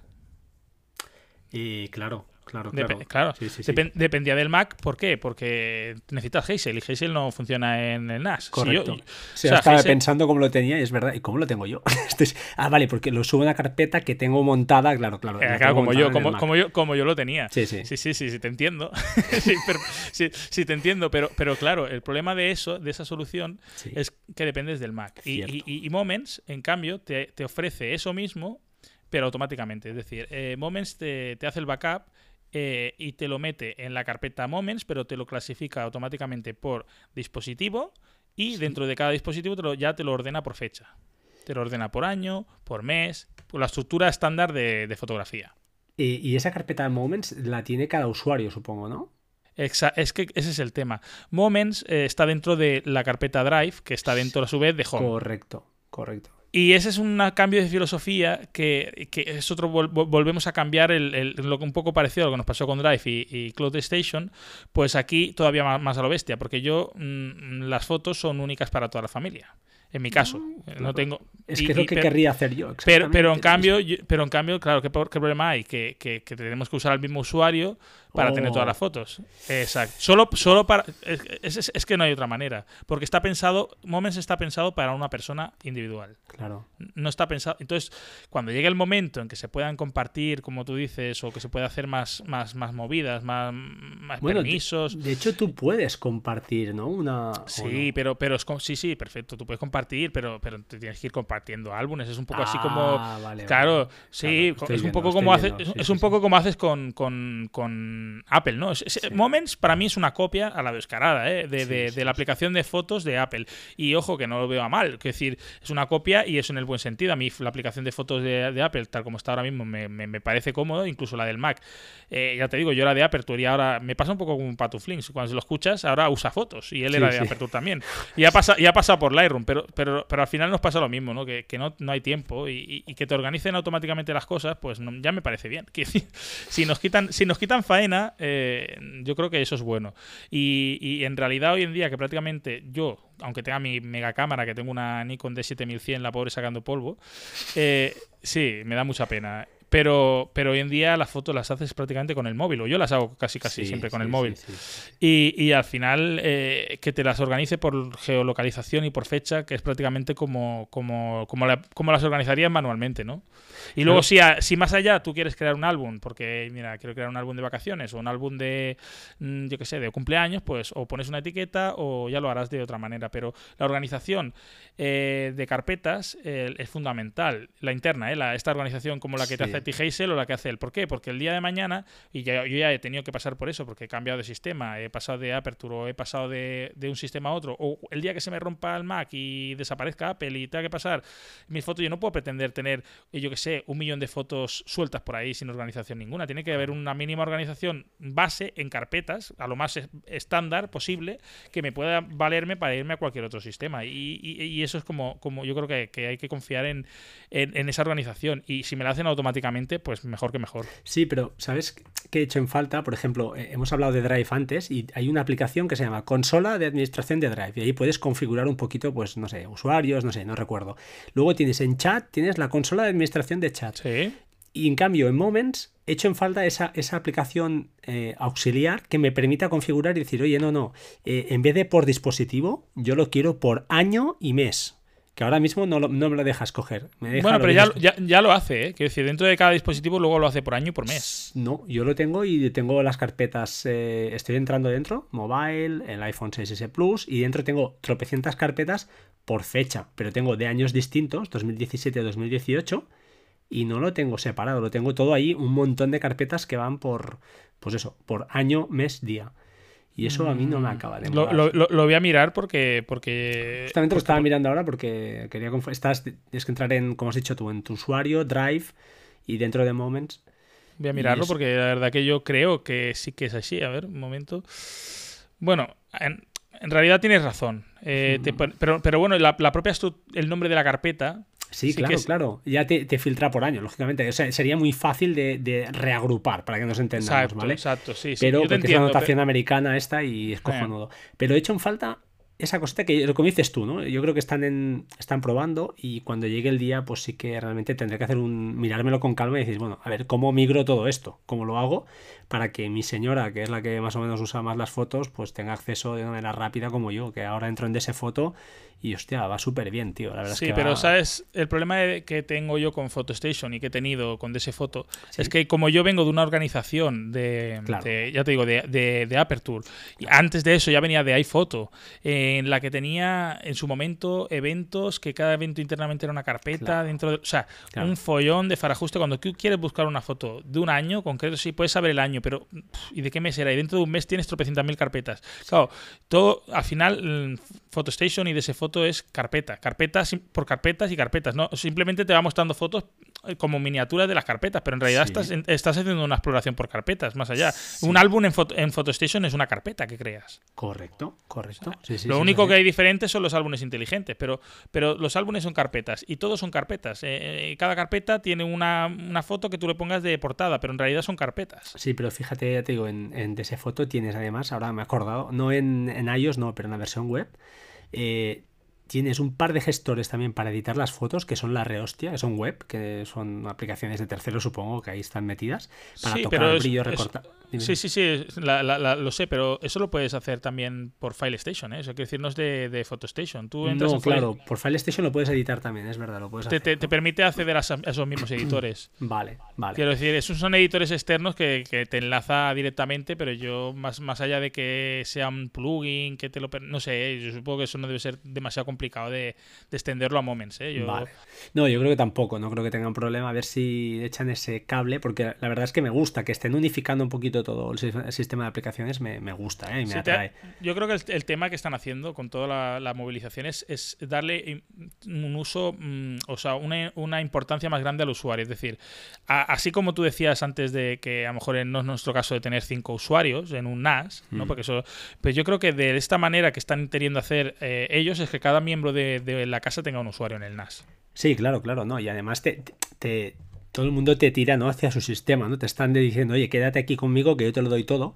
Y luego lo que decíamos, pues el día que tengamos que cambiar de NAS nos hará todavía más pereza aún que, si nos hacía antes, porque lo tienes todo montado y dices, ah, voy a tener que volver a entrar y organizar y no sé qué, pues ya lo tengo montado, tío. Esta gente me lo tiene hecho por mí y lo que dices tú, ¿no? Al final el tiempo a medida que vas haciéndote mayor en esta etapa de la vida, ¿no? Que hijos y tal, cuesta, cuesta mucho más. Entonces todos, todos están intentando ir a la carpeta home, todo que cada uno tenga su contenido en la carpeta home y cada vez tener, entiendo que con el sistema que está montando es que cada vez tengamos menos carpetas compartidas, o no sé si es eso, pero si te das cuenta, eh, ahora mismo, si, si utilizas su sistema el, y no está las PhotoStation ni está las. Eh, bueno, moment, sí, pero si no está las, digamos, si no está las estas eh, aplicaciones antiguas, ¿vale? Me refiero a las que eran antiguamente PhotoStation, de ese, eh, de ese o sea, AudioStation, todos los Station, ¿Sí? no, te, no te crea ninguna carpeta compartida, porque tendría mm. solamente la carpeta Home. Claro, dentro de Home cada usuario gestiona sus cosas. Exacto, exacto. si te das cuenta, todas estas carpetas funcionan a través de estas aplicaciones. Y, y parece ser que no sé por qué, intenten que darle o más importancia a la carpeta home o no sé, que le demos un uso diferente. Y sí que es verdad que nos están intentando hacer un, uso diferente de las aplicaciones. Y PhotoStation, lógicamente, la han mantenido porque tiene soluciones, como tú ya bien sabes, que es mucho más profesional. Eh, si tú tienes que compartir, eh, yo que sé, el típico enlace compartido que caduque, pues eso no lo puedes hacer en Moments. Eh, no. En Moments creo que tú puedes dar un enlace compartido, pero no tienes que quitarlo cuando quieras. No puedes decirle esto dura o, o está mm. abierto de, tal fecha a tal fecha. Eso no lo puedes hacer en pues Moments. Eso, que es cojonudo también. eso es cojonudo, eso es cojonudo. Y en File lo puedes hacer, pero en Moments. el número de veces que lo puede abrir. Exacto. porque ya te olvidas, ¿sabes? Entonces es que ese tío, que lo pase, sabes que la Pero por eso yo creo que yo creo que PhotoStation la mantendrán por lo menos hasta que Moments la igualen. Yo creo que eso, no sé, la empresa, yo no soy Synology, pero yo creo que en sus planes de futuro está todas estas eh, aplicaciones Mm, estas nuevas van para quedarse. ¿eh? Mm, no, esperemos, claro. Hay una inversión ahí de horas de desarrollo del, copón, o sea, se supone que sí. Oye, eh, antes de que me, sal, me salte, me salta una cosa, estaba repasando el guion un poquito, vuelvo atrás, pero CMS, la gestión de NAS familiares, eh, esto yo no lo he usado nunca. Sí, a ver. ¿Mola o no mola? A ver, supongo que si eres un gestor que tienes que gestionar muchos NASes, sí que puede ser más útil. Yo al final entro, miro, sí que lo, yo lo uso básicamente porque mm, yo los NAS que tiene mi familia, que son mi cuñado y mi hermana, tienen cada uno un NAS, y en su caso eh, es despreocupación 100%. O sea, eh, la gestión es mía. Ellos está allí porque yo se lo puse y cualquier cosa que pase en el NAS pasa porque yo lo hago. Quiero decir. Hasta actualizar, ¿no? sí, sí, no, no, hasta no, hasta no. Es desde actualizar a todo lo que se te ocurra. O sea, no tocan el NAS ni con un palo. O sea, el NAS lo tienen configurado, pero en su caso copias de seguridad, eh, porque las descargas se descargan automáticamente y tal. Las cosas están allí, pero ellos no saben cómo funciona nada y está allí funcionando y la vigilancia también lo tienen, por ejemplo, y, todo eso lo tienen configurado y, como sabemos que si no lo y funciona y lo que hemos dicho es robusto y, eso ya está funcionando, pues no lo tocan. Y de vez en cuando abro CMS y me salen avisos en rojo por todos lados porque 50 eh, aplicaciones por actualizar aquí. Eh, el sistema operativo tiene la versión de hace, yo que sé, dos o tres versiones. Y desde lo bueno que desde ahí, pues puedes entrar, puedes configurar cosas, puedes ver mm, el, estado de los discos. los discos. Sí, sí, está centralizado el sistema y, y puedes incluso darle a actualizar las aplicaciones aplicaciones que se vayan actualizando y, y, ah, pues está chulo, está muy bien. Sí, sí, sí, sí, está bien, está bien. Y supongo que el que tenga varios NAS en su. No sé, yo ya te digo, si no le saco demasiado uso porque al final tampoco tienen demasiadas cosas instaladas una vez que están funcionando. Básicamente dentro de actualizarles y. Bueno, que esté todo bien, que no haya cascado ningún exacto, disco. Exacto, sí, sí, sí. Y además te van dando avisos, eh, se ha, que se ha perdido la conexión. Eh, lo que tú dices, si se rompe algo, pues físicamente me llegaría una notificación por CMS de que allí ha pasado algo. Vale. Vale, vale, muy bien, muy bien. Oye, y tema, tema delicado ahora. Eh, ¿A esta gente, a tus familiares, les has abierto puertos entonces para acceder? ¿O hacen todo por, eh, por eh, ya lo diré, por la nube, entre comillas, pasando por los servidores de... QuickConnect. Exacto, que no me salía el nombre. ahora, no sé, parece que el pánico, ¿no? De Quick Connect, no sé yo hasta qué punto. Pánico no, que es más lento, básicamente. Al final sí. Sí, sí, está limitado a. Creo que, pero bueno, está más lento, pero creo que creo que son dos megas, ¿no? No, sé. no, lo sé, yo, yo, lo tengo como retaguardia, ¿no? Por si en un momento dado. Yo lo uso todo por VPN ya. Antes tengo algún puerto abierto puntualmente a veces, pero intento no Bueno, más que nada por en, en en realidad uso le- le- le- sí que le abrí un puerto en en eh, tengo entro por DNS o sea entro por DIN DNS quiero decir no entro por VPN ni No, pero entro- entonces, claro, tienes que abrirles el, por defecto, ¿eh? el 5002 Sí, o sí, el sí, 5000. sí, y a veces para usar de ese, de ese foto, o mo- Moment ya no, yo supongo que ya no. Con de ese No. foto tenías que abrir algún otro puerto por ahí, 5005 o el 5007, ¿no? no, me es, eh, eh, PhotoStation funciona por el puerto 80 Fo- PhotoStation funciona por el puerto web ¿eh? Ah, sí, directamente, no hay que abrir nada más. sí, sí. Vale, vale, puerto- vale. eh, PhotoStation funciona por el, por el puerto web. El, quizá hay que abrir algún puerto, si, como tú dices, para, para el tema de las aplicaciones eh, estas de edición de foto, para que Sí. te pueda acceder al contenido de la foto o alguna cosa. Pero yo lo que es PhotoStation diría que funciona por el, por el puerto Vale. 80, ¿eh? Vale. lo que es la, la visualización de las fotos. Y si te das cuenta, no, no, tú mm, en- eh, cuando entras a PhotoStation no pones ningún puerto, ¿no? No, no, no, es que ya te digo, es que no entro, siempre entro por, por, por, eh, por, por VPN, ¿no? Además entro Ah, por VPN. Vale, siempre. pues si, entrar, si entraras por fuera a Sí, tu NAS, eh, sí. ya verás que no entras, no, hay- no tienes que poner ni 2.5 Nada, ni metes la o sea, dirección de PhotoStation y tal y eh, entra y- directo sin esa- puerto. barra foto, o sea, la dirección barra foto y Vale. entras en la carpeta PhotoStation. O sea que eh, PhotoStation funciona por, por puerto 80. Entonces- y Moment sí que es por el mismo del, del DSM. O sea, Moment es- Perfecto. es una aplicación del DSM. O sea que esta gente, en principio, los familiares o tú mismo tal, no necesitas abrir gran cantidad de puertos. No, no, no, no, no, no, solo entro por el DS DSM y se acabó. Muy bien, muy bien, muy bien, perfecto. Mm. Y más cositas que te quería comentar. A ver, antes ya iremos acabando porque se me va el por ti. Pero bueno, no te preocupes, es no te preocupes. Yo ya estoy, yo ya estoy, esto. yo ya estoy lanzado, ¿eh? Yo Sí, sí, ya te veo, eres hostia, un me ahora tienes que cortar. No, no, podcast 200 se merece un podcast largo, como Dios manda, que la gente disfrute, disfrute. No, además que no siempre, ya, te- ya que te hemos recuperado hoy, que no sé cuándo, si volverás a grabar o no, pero yo te arrastraré otro día más por aquí, ¿eh? Ya veo que contigo tenemos aquí horas y horas de, Sí, hombre. de charla, ¿eh? Em, ¿Qué te iba a decir? Pap, estoy mirando por aquí, tema Moments, bueno, lo hemos comentado, tema Drive comentado, tema VPN comentado, gestor de contraseñas, bueno, saltando ya un poquito al, al otro a otro tema, cortando un poquito de raíz el tema de Synology. Eh, ¿Qué te parece el tema gestión de contraseñas? ¿Cómo lo haces tú? ¿Utilizas OnePassword o no? Ya veo que Yo no. no, no, no, no, Ya, ya- yo ya te digo, yo soy muy, muy fiel a, a- a todo lo que son aplicaciones nativas y, y- y esto también es una de las filosofías desde que entré en Mac. ¿eh? O sea, todo lo que puedo hacer por aplicación nativa, sé que es, la mayoría de veces son, son aplicaciones más recortadas eh, en su uso, aplicaciones que, pero, pero intento, intento hacerlo por aplicaciones nativas, son manías o no sé, no sé, pero sí y entonces desde que tengo, desde que entró, no sé en qué año ya entró el gestor de contraseñas de a través de iCloud de Apple uso siempre, uso el llavero de iCloud no no me, no me la juego no no sé lo, eso no es lo típico no Eh, One Password sí todo el mundo One Password pero al final hay que instalar una aplicación me volvería a pasar lo mismo en el trabajo no lo puedo bueno no sé si ahí en ese caso tienen un complemento no para el navegador Sí, ahora, ahora sí, ahora sí. Bueno, y de hecho, antes también con las bóvedas sí, ah, podías sí. hacer un invento, pero bueno, sí, sí se puede hacer, Sí. se puede, pero yo no, yo particularmente no lo uso. O sea, no, no, lo uso de otra manera y cuando en el trabajo Mm. si alguna vez necesito un password lo hago de otra manera, pero básicamente no. La verdad que, que, mm, mira, One Password sé que ofrece más cosas, porque lógicamente lo que hacemos es una aplicación de pago y ahora creo que es de suscripción, ¿no? Si no recuerdo mal. Exacto, bueno, hay un pago único también si quieres de la app, pero eh, hay- mantiene esa opción, pero pierdes. Es que han cambiado la filosofía además, porque ahora la Exacto. filosofía es, han pasado las passwords, ahora se guardan en la nube, cosa que a mí, eh, bueno, antes tienes tu, tenías tu copia local y ahora han cambiado un poquito todo el tema. Es más potente, también es verdad.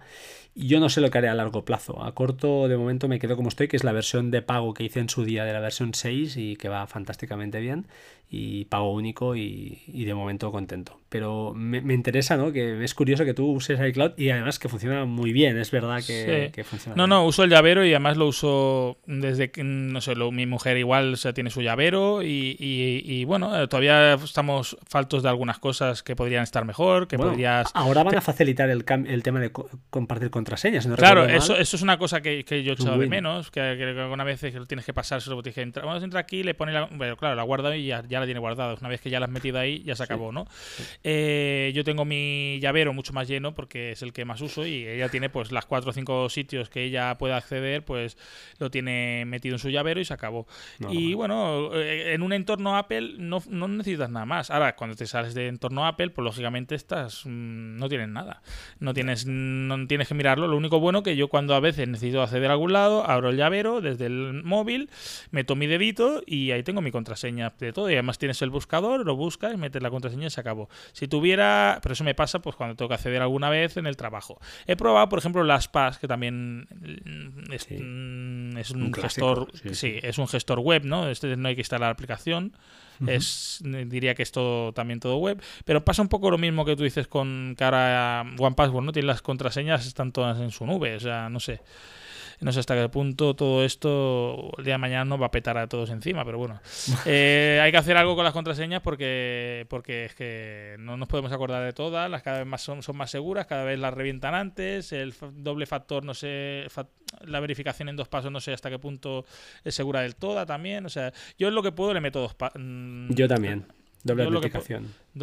bueno, lo importante al menos, lo importante que ya sea pues, la cuenta, desde la cuenta de Amazon a PayPal, por ejemplo, para entrar, que es un... para entrar en un foro de no eso no, pero para sí, para todo lo que puede tener alguna implicación, digámosle, eh, yo le meto dos pasos y yo creo que con eso más o menos estamos un poco quiero creer que estamos un poco salvados, ¿no? Bueno, estás más a salvo, sí, sí está claro, no invencible no hay nada, pero estamos más cubiertos. Oye, ahora, perdona, es que este, ya sé que me van a matar los que nos escuchan, pero es que quería hablar de Docker, tío, que me he olvidado. Eh, vuelvo, al NAS, vuelvo al NAS, te voy a volver loco. Pero el tema Docker, es verdad, tío, ¿tú lo usas o no? A ver, Docker, eh, yo eh, me tienen, me tienen que explicar bien bien usos de útiles. Yo me estaría encantado de usarlo. creo que Docker por defecto se usa. Te voy a dar dos, pero brutales ya. Vale. Pues Uno Homebridge. Homebridge. Eh, ah, pero es que yo soy yo soy Philips Hue. O sea, hay que decir. Eh, vale, pero Philips sí, no, de acuerdo, pero habrá otras cosas que no son directamente compatibles con HomeKit. Entonces, Homebridge es un, win, eh, tío. Va brutal, eh. Dame un ejemplo aparte de bombillas, va. Te voy a dar otro. Eh, además, este ha, saltado ahora un poquito a, la palestra a, raíz de Edu Collado. Desde aquí sí me está escuchando, que dice que sí, yo creo que sí. El tío, yo no sé, yo le ya le he explicado más de una vez, yo no sé qué coño haces escuchándome a mí, pero bueno, un tío que es un crack y eh, hizo un, ya te lo diré, un podcast hablando de eh, Payhole. Payhole es eh, un servicio, para que nos entendamos, que te permite pues eh, filtrar mucho contenido a través de DNS, eh, de publicidad, etcétera, etcétera. Entonces hay un contenedor, por ejemplo, que yo tengo montado desde hace tiempo, pero no por nada, sino porque creo que lo hablé con Ángel de Yugi y tal, un rollo, y me va muy bien. La verdad, y tienes ahí. Evidentemente no, no te dan la vida, no son indispensables, pero para mí sí, ahora ya, ya son indispensables, porque es que eh, los uso para a diario. o sea, yo tendría que, yo, yo la verdad que el otro día intenté, intenté instalar, bueno, no intenté instalar, no lo instalé, pero luego no sabía qué hacer con él. Instalé un contenedor para, para gestionar los usuarios de, Plex. Sí, eh, Tautuli. Eh, sí, pero no sé cómo se llama. Posible que le hayan cambiado el nombre. PlexPy. El nombre es Tautuli. Ah, pues PlexPy pues puede ser. Yo lo tenía, y es más, lo, estoy viendo ahora mismo, cuando lo instalé, o sea, el, el nombre clásico era PlexPy y antes eh, yo lo tenía corriendo, lo tenía muy bien y sacaron la versión beta que es Tautuli, que ahora ya está, ya no está en beta creo. Y la primera vez que lo monté Tautuli, lo monté en una máquina virtual y me funcionó bien. No te deja hacer todo, todo entre comillas. Cuando digo todo, quiere decir instalar scripts y cosas. Se podría hacer, ¿eh? pero yo no, no me peleé. Pero funcionaba perfecto. Y ahora la tengo parada porque ya migré a, de PlexPy a Tautuli en el Mac Mini, que es donde tengo mi servidor pero es otro ejemplo. Como, como probaturas, lo que pasa es que es, es, sí que tengo que reconocerte que es incómodo de... O sea, de instalar es muy fácil, parece todo muy fácil, pero cuesta. Y a veces no sabes por qué las máquinas cascan de golpe y porrazo y cuesta encontrar la versión. Eso sí que lo tienes, ¿verdad? O sea, buscas ahí Tauturi y te salen, no sé, por decirte algo, te salen 80 versiones o 40. Y dices, hostia, ¿y cuál es la mía? Y algunas fallan, algunas son estables, algunas no, porque al final son cosas que cada uno, o son usuarios en particular, que han creado este contenedor, ¿no? Este, este, este auto ejecutable, para que nos entendamos, que va muy bien para hacer probaturas y, por ejemplo, para Homebridge, pues a mí la verdad me, ha dado la vida. En vez de. Lo tuve. Lo he probado las dos cosas. La instalé en el Mac Mini. Y luego con dos amigos tuyos que conocerás, un tal Markintosh y otro tal Oscar, no voy a decir el apellido, pero otro, otro Oscar, que me dieron recuerdos para ti, por cierto. Eh, que no saben, no saben que grabas, no estás grabando, o sea, cuando lo escuchen se van a Ah, mira, mira, mira. Te voy a dar una sorpresa. Pues eso. Y, los dos fenómenos estos, pues eh, estuvimos jugando y creo que además fue Oscar el que me dio el empujón final con Homebridge para, para ya te lo diré, para el NAS, para, porque a mí me petaba. Me petaba teniendo la misma configuración y fue cambiar la versión, claro que me dijo él, y perfecto. Bueno, yo lo de Homebridge, la verdad es que todo lo que tengo ahora mismo que podría funcionar con, digamos, con HomeKit me funciona. Es decir, tengo todo lo universal. Tengo las bombillas de Philips, tengo el termostato eh, que también es compatible. O sea, no tengo nada más que se conecte a, Internet y, que, no sea compatible. El día de mañana no sé si es posible que me plantee cambiar alguna bombilla, poner una que no sea Philips y ver a ver qué tal con Homebridge. Y luego, ya te digo, el otro día instalé esta aplicación, que puede ser que a lo mejor es porque instalé una versión antigua y ya no funcionaba, pero una vez instalado, yo digo, ¿y ahora qué hago para abrir esto? No me daba ningún icono, ningún acceso, no sé, no sé qué tenía. Normalmente el entorno es web, entonces tienes que leerte el help un poquito lo que, lo que indica y normalmente en este caso de Tautuli creo que era la dirección donde está instalado, en este caso la, IP del NAS, dos puntos y el, puerto creo que por defecto que, que, diga, ¿no? Ya está, bueno, ya me lo... normalmente es así. Vale, vale. Aunque esto lo puedes cambiar, ¿eh? tú los puertos los puedes cambiar y por defecto lo puedes cambiar un poquito todo. Y ya si quieres ya ir a nivel fino fino, hay lo que se llama una, una pestaña que pone links, creo que es, o volumen. Volumen. Y donde tú ahí le puedes, mm, lo que haces al final es decir, mira, esta ruta que en el contenedor es la que sea, que eso te lo tienen que decir, quiero que me hagas un espejo para que nos entendamos, ¿eh? En mm. esta carpeta de Minas. De manera que si tienes un fichero de configuración, por ejemplo, tú vas a tu carpeta compartida que tienes en el NAS donde pone Docker dentro, eh, yo qué sé, Tautuli, y allí hay un fichero de configuración, ¿vale? Pues tú lo editas y ese fichero eh, se ve reflejado o, actúa en este contenedor que tienes. Y cuando arrancas, coge ese fichero de configuración. Me he explicado, ah. ¿no? Un poquito. Sí, sí, sí, sí, Pero claro, esto no es tan fácil como parece. A veces cuesta un poco más. Yo, o yo que no sé, pero no es tan sencillo como realmente esto a veces es más fácil. Por ejemplo, Mumble, que es la aplicación que estuvimos hablando, que me recomendó Ángel para grabar y tal. Está yo el servidor de Mumble, lo tengo instalado en el Mac Mini con un Docker. Porque los Docker que probé en el NAS y la aplicación Mumble oficial, entre comillas oficial, que está en algún repositorio de Synology, eh, no me funcionaban se me clavaba la voz, se me trababa, instalarla en el Mac Mini y perfecto. Ya la primera. Bueno, pues eh, ya le, volveré a echar un ojo. La verdad que ha sido un poco por, por no necesidades o no encontrarle un poco el, motivo. Igual que, por ejemplo, así como Virtual Machine sí que la probé en cuanto, en cuanto pude. Que además esto es, esto es gracioso porque te obliga a tener un, volumen BTRFS sí, de estos. Sí, a mí me pasó lo mismo que a ti. Un volumen además específico y yo al final lo probé, pero es que sinceramente no uso no uso Windows, no lo voy a usar en el NAS, lo uso en el con Parallels y lo uso, mira, ahora lo tendré que usar porque me ha salido un trabajillo y tal para desarrollo y entonces sí que lo necesito para .NET, pero mm, de hecho me han tentado los malditos estos de, de Parallels, cambio un poco de tercio, pero con la actualización eh, que pegan los palos estos tíos. Y no he caído, ¿eh? No he caído, he dicho, mira, paso, tío. Has, aguantado, has aguantado. Sí, los de Parallels siguen a la suya, ¿eh? El correito ahí, y no sé cómo coño lo saben, porque es que lo saben. Me ha llegado el correito, oye, que por el aniversario te dejamos la actualización a un módico precio de 37 euros. Digo, mira, eh, no voy a caer, tío. pero con, es verdad, ¿eh? Con, yo tenía la ilusión de probarla con Virtual, Virtual Manager, creo que se llama, y en, en el NAS, y funcionaba bastante bien, ¿eh? Con Windows 10, no brutal, pero está bien. Yo, por ejemplo, lo que he detectado que, que peca la parte gráfica y, claro, eh, el NAS en cuanto a potencia gráfica, cero, no tienen salida de vídeo, y por decirte algo, ¿no? Entonces, prácticamente lo que es cuando le pides un poco de gráfico, pues, pues es cuando peca. Y yo lo que probé, por ejemplo, en, en, Linux, que puedes, tengo un, instalado un Linux ahí, puedes configurarle entornos gráficos de estos súper ligeros que no son Ubuntu, sí sí, sí sí, pues con esto, la hostia, funciona bastante, pero bastante bien. O sea, prácticamente como, como si lo estuvieras usando de normal, ¿eh? O sea, como si te conectaras con VPN a algún servidor Linux o igual, ¿eh? O sea, no VNC, quería decir. bueno, por VNC sí, ya te he entendido, sí, sí, pero sí, sí, la verdad es que muy bien, entonces. Y ahí también te obliga a tener el volumen, ¿no? Específico para, para, él. Bueno, yo es que ya tengo todo el volumen en BTRFS. No, no me mires mal, porque hay gente que esté contra el formato este, pero... Sí, hay de todo. Bueno, sí, yo, también te tengo que decir que también, que también pero creo que fue más por desconocimiento en mi caso y... Bueno, yo cuando tenía el primer NAS lo tenía con X4, porque creo que no estaba todavía, no existían los NASes con esos formatos de, de sí, No, no, no existía.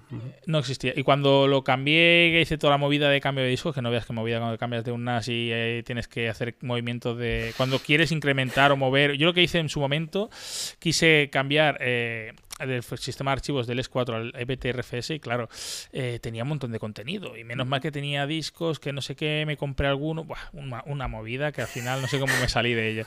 Y lo puse. No, si hubiera sido tal cual poner un disco y sacar, que es lo normal, es lo habitual, ¿no? Sacas de una, si lo pones en otro más grande y funciona, y, y es así, funciona, pero claro.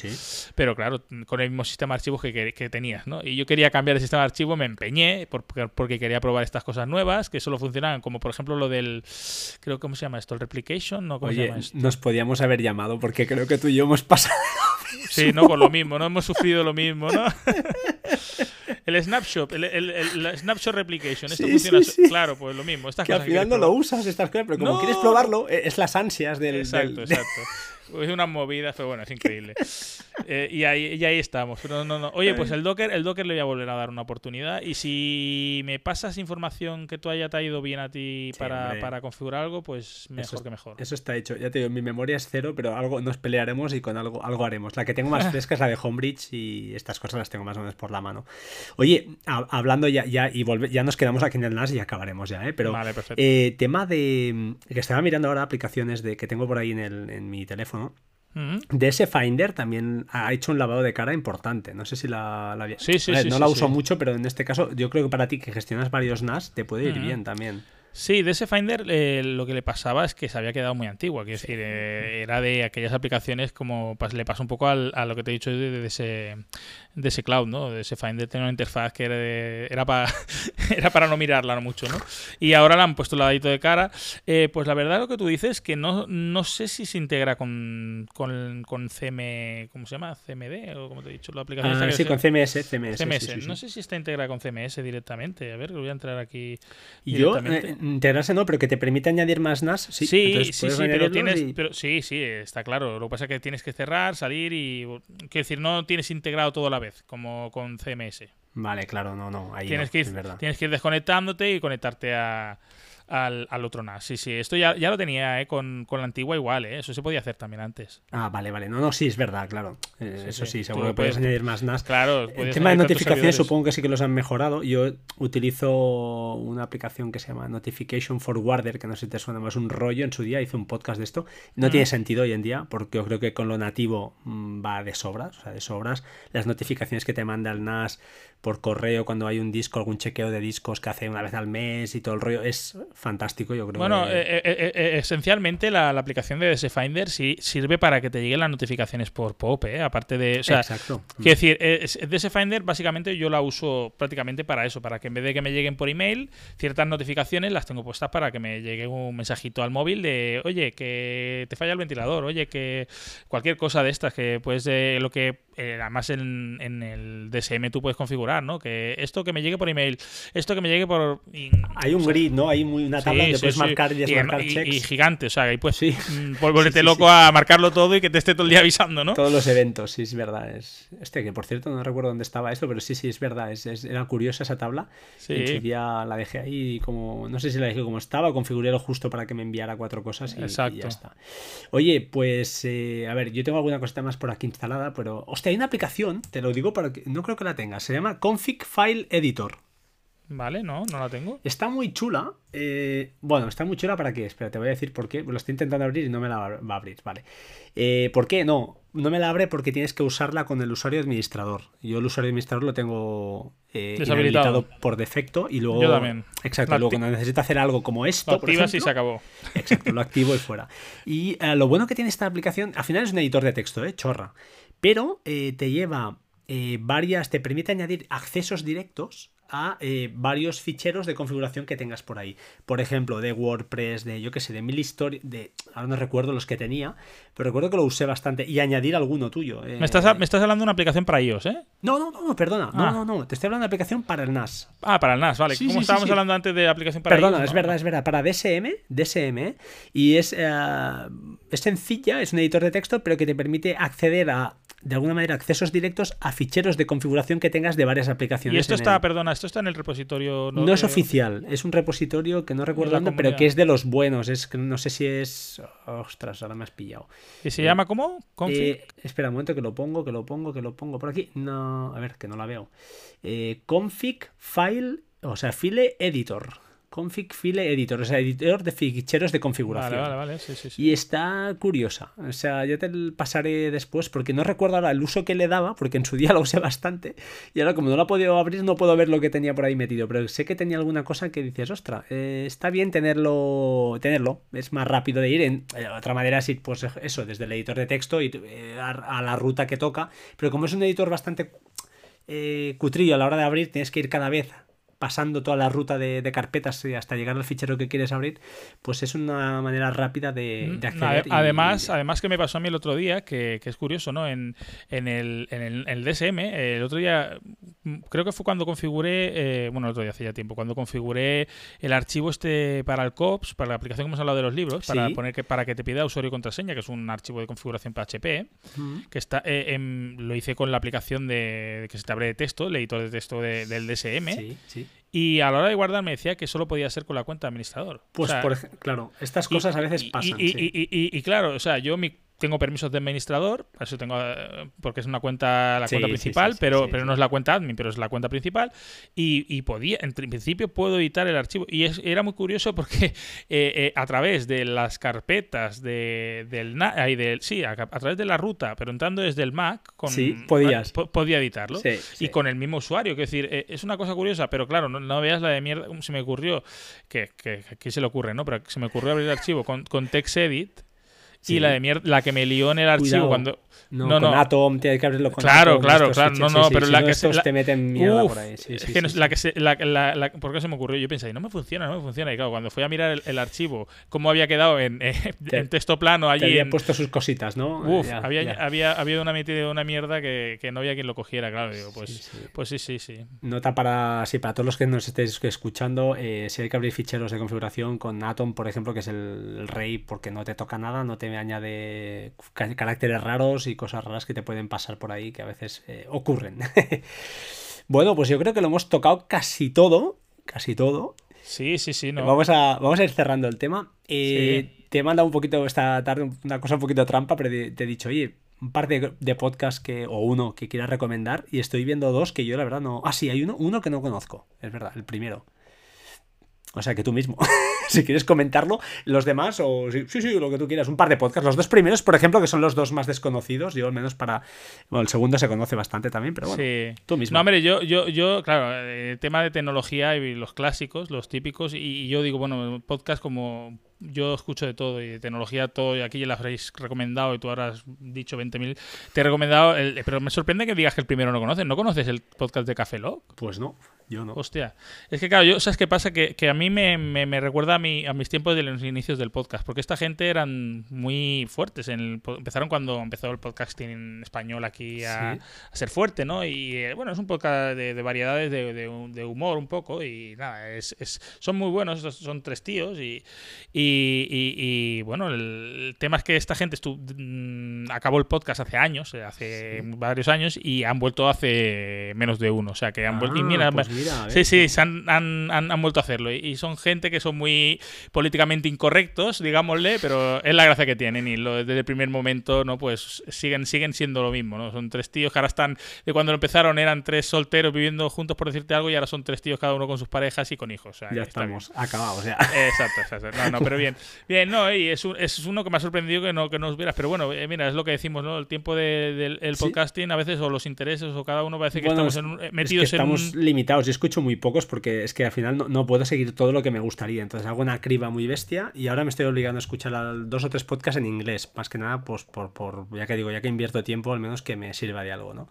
Pero me gustaría escuchar muchos más, claro. El otro, el otro que te recomiendo que es. Pasa que este, es para- supongo, no sé si lo conoces, la órbita de Endor, pero estos Por son- supuesto, por Estos supuesto. que estos son míticos, lo que pasa es que estos son podcasts que sí tienes que tener tiempo para escuchar. ¿Sabes para qué van bien? Para, yo me los pongo cuando tengo insomnio y tal, me pongo una órbita de Endor de alguna que me guste y tal y me, me duermo. No por nada, pero es que son largos, son muy largos. No, claro, pero lo malo es que a veces no te duermes porque son muy Bueno, claro, interesantes. sí, sí, eso es lo que pasa. No, no, son interesantes, son muy buenos porque te destripan Sí, de una manera sí, brutal. sí. Pero, ostras, ese tono Claro, te, está, te- está te muy bien montado. te enfrentas a seis horas de podcast por delante Claro. y todo- te destruye, tarde o temprano caes. Sí, sí, sí. y lo cierto es que esté genial. Ah, pues y pues oye, pues y fuera de series, pues también otro, Sí, otro otro clásico. clásico. Sí, sí, sí. No, sí, yo, es lo que decimos. Al final tienes poco tiempo para escuchar y, y bueno, es lo que decimos. Vas, vas haciendo y vas escuchando. Yo, por ejemplo, en mi caso, escucho básicamente de camino y de ida y vuelta al trabajo. Y, y- y entre pitos y flautas, que si conoces a alguien por el camino, hablas con alguien, encima tampoco puedes escuchar todo lo que te gustaría. O sea que cada vez se me va limitando. Y digo, ostras, me encuentro a gente por el camino. A mí me pasa lo mismo. Y, yo con el auricular para abajo, venga otra vez. Y, otra vez para arriba el auricular. Y otra vez pa- Y me cago en la leche y no me van a dejar acabar el episodio. No, no, Y por eso, eso. Que los, y eso que los escucho a uno no sé cuánto, a uno por cinco, uno por seis, no sé cuánto ya le pongo. Ostras, yo sí. depende, depende, porque hay podcast y podcast. Depende Milcars, esta gente, pues sí, o puro Mac se puede acelerar A bastante. dos, ¿eh? a dos. Pero sí, directamente. Pero Apps Mac, por ejemplo, pues eh, no. Este, hay que escucharlo No, poco a yo- poco yo- porque a veces suelta cosas por ahí. Yo- hay que, yo- hay que a perderse. A Cristian sí lo escucho a 1.5, eh, y perfecto. Hostia. Y bueno, con, con Overcast, no sé si con otra aplicación, porque te lo deja bastante. No te hace voz de pitufo y se escucha bastante bien. Bueno, hay varias. sé. Ahora Castro me han engañado. bien, ¿no? Me han engañado porque la he pagado. Engañado entre comillas, es una pasada de aplicación. Pero chicos, eh, como RSS radio, mm, es que no hay nada. Funciona, a ver, es verdad que es más, es fea, es fea, no, no vamos a ser, pero tiene funcionalidades brutales. O sea, una cosa tan sencilla como coger el audio de un podcast y pasarlo a, a otra aplicación para editarlo, a Audioholic o cualquier aplicación, una grabadora de, audio para, en iOS, eh, te hablo, para, para editar justamente la sintonía de tu, de tu podcast, la he sacado así. Ah. Esto con RS Radio es un segundo. Con Castro no puedes. Con Overcast creo que tampoco puedes. Tú no puedes coger y hacer el compartir y No, no, no, no. Claro. Yo, por eh, pero bueno, yo a veces eh, un poco. Yo también, por ejemplo, yo antes de Overcast usaba Downcast, que era. No sé si. ya- la verdad que perdí la pista porque eh, estaba en la versión que no actualizaba. O sea, le iban actualizando, pero vers- corrigiendo fallos, digamos, no añadían grandes features. Y, y, y, y, claro, era muy potente, permitía hacer muchas cosas, pero al final mm, yo, mi uso es el ir escuchando eh, y, y prefiero, como escucho sobre todo en transporte público con los ruidos y tal, prefiero el potenciador de voz, el, el que me acelere el audio correctamente y eso, eso me va muy bien y eso me, me compensa, digamos, la, el perder otras características. Sí, lo cierto. Castro hace estas cosas. eh, no sé si potencia, pero se come los silencios, acelera sin, sin, sin apitufar, sin pitufar la voz. Sí, sí, sí. sí. Y, y va muy bien y visualmente es una pasada. O sea, para mí es la mejor aplicación de podcast hoy en día en cuanto a... a- además, es sencilla, ¿eh? Una lista y tú enseguida escoges archivar o me lo quedo al principio de la lista, al final de la lista. Puedes un poquito configurar cada podcast si quieres que se coma los inicios o no, en los X segundos. El típico también que uso yo bastante, al menos en las aplicaciones de podcast, para mí es imprescindible, que es el, el reloj, es decir, eh, un, un tiempo de 40 minutos y que se me, me pare, porque me voy a dormir. Sí. Y estas cositas para mí son, son la vida. Pero ostras, es que RS Radio, estas chorradas, y tiene una cosa muy chorra que también para podcasters es genial, que es que te permite crear como un. ah, como si fuera un podcast más, que es el tuyo, y donde tú puedes enviarte cualquier audio. Yo me grabo, por ejemplo, con VoiceJock y le digo, oye, lo que me he grabado, envíamelo a mi, a mi podcast, a mi podcast Sí. particular. O sea, es decir, como un, un Sí, repositorio sí, de audios mío, ¿no? Lo que tiene Overcast, que tiene un giga, creo, un, para, que te regala para que tú... Pues lo mismo. Y Pero en te- local. en local. Y entonces Ah. ahí ti- tienes tu fotito y todo y te escucha. Y es, es como un hilo más de podcast. O sea, al final los tienes ahí. Y lo típico que a veces te grabas y dices, a ver qué, qué- qué he dicho. Y te da vergüenza y lo borras, ¿no? Pues que queda ahí y no lo subes. Pues Eh, me la muy- tengo que mirar, porque esta no la conozco. Eh. es fea, RSS ¿eh? es Radio. muy fea. Cuando la veas dirás, "Ostras", y es compleja porque tiene 30.000 opciones, pero, ostras, eh, realmente funciona. Funciona, o sea, funciona. Es, es muy completa y cogerle el tranquillo cuesta. Y tiene otra cosa muy chula que te voy a contar. Que ya lo he dicho mil veces, lo, me perdonaréis, pero se lo voy a contar a, a- a Fran. Es que tú te vas a un hilo, a cualquier podcast, ¿vale?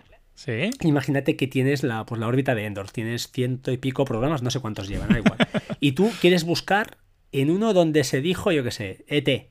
Pues hay un buscador arriba, pones ET y el tío te busca, ya no solo en el título, sino en todas las notas de todos los podcasts, no que no hace falta que los tengas bajados, él tiene las, las cabeceras Sí. y te saca el podcast donde está la palabra ET. Y eso no lo tiene ninguno, ningún, yo al menos que yo sepa ninguno. Overcast no tiene sí, un buscador. No, no, no, no. Y esto va. es una cosa que a veces dices, lo escuché, sé que lo dijo, a mí me ha pasado con Cristian, me ha pues, pasado más de una vez. yo- yo, eh, lo- mira, pensaba lo mismo. Digo, hostia, Claro. alguna vez digo, hostia, esto lo he escuchado yo en un podcast, pero en no sé en qué episodio. Y hostia, pues eso está de coña, tío. Está bien, tío, eso está muy bien. Y pero claro, la aplicación es fea, es como feota, le falta un lavado de cara, no lo siguiente, pero funciona más que bien, tío. ¿Has visto que, no, que nos han metido podcast en Plex? Eh, sí, hostia, mira, me lo guardaba, me lo guardaba para comentarlo en un, en un, podcast, pero ya lo comentamos aquí muy rápido. Está en beta, pero yo, si realmente le dan, le dan, le dan fiatus y le están dando caña, yo para mí me voy a quedar con Plex solo en el teléfono, tío. ¿Sí? Yo sí, tío. Si le dan bien, si lo. Claro, yo creo que le falta mucho, ¿eh? Porque ya has visto ahora lo que tiene. No tiene nada. Sí, es nada, más, ni buscador, ni buscador de podcast. Uf, tienes que añadir tú a- a- al feed a, a mano. Y es los feed que, los, perdón, los podcasts que te sacas son extranjeros. no- americanos, no, sí, son los no americanos por está. país. O sea que está la cosa muy, muy, muy, muy verde. Pero, oye, parece que se está moviendo, ¿no? Con Google también que saca su aplicación que, bueno, hace lo que puede. Sí. No sé, no sé cómo lo ves tú, pero yo creo que no me voy a retirar haciendo No, no, no, podcast. todo, todo, todo se suman al podcast, ¿no? Empezó Spotify y ahora aquí podcast en todos lados. Oye, Bien, bien, bien, bien. Pero bueno, lo de Plex sí que es verdad que, que- que está bien porque el- vuelves a lo mismo, ¿no? Puedes tenerlo en todos sitios y oye, jo.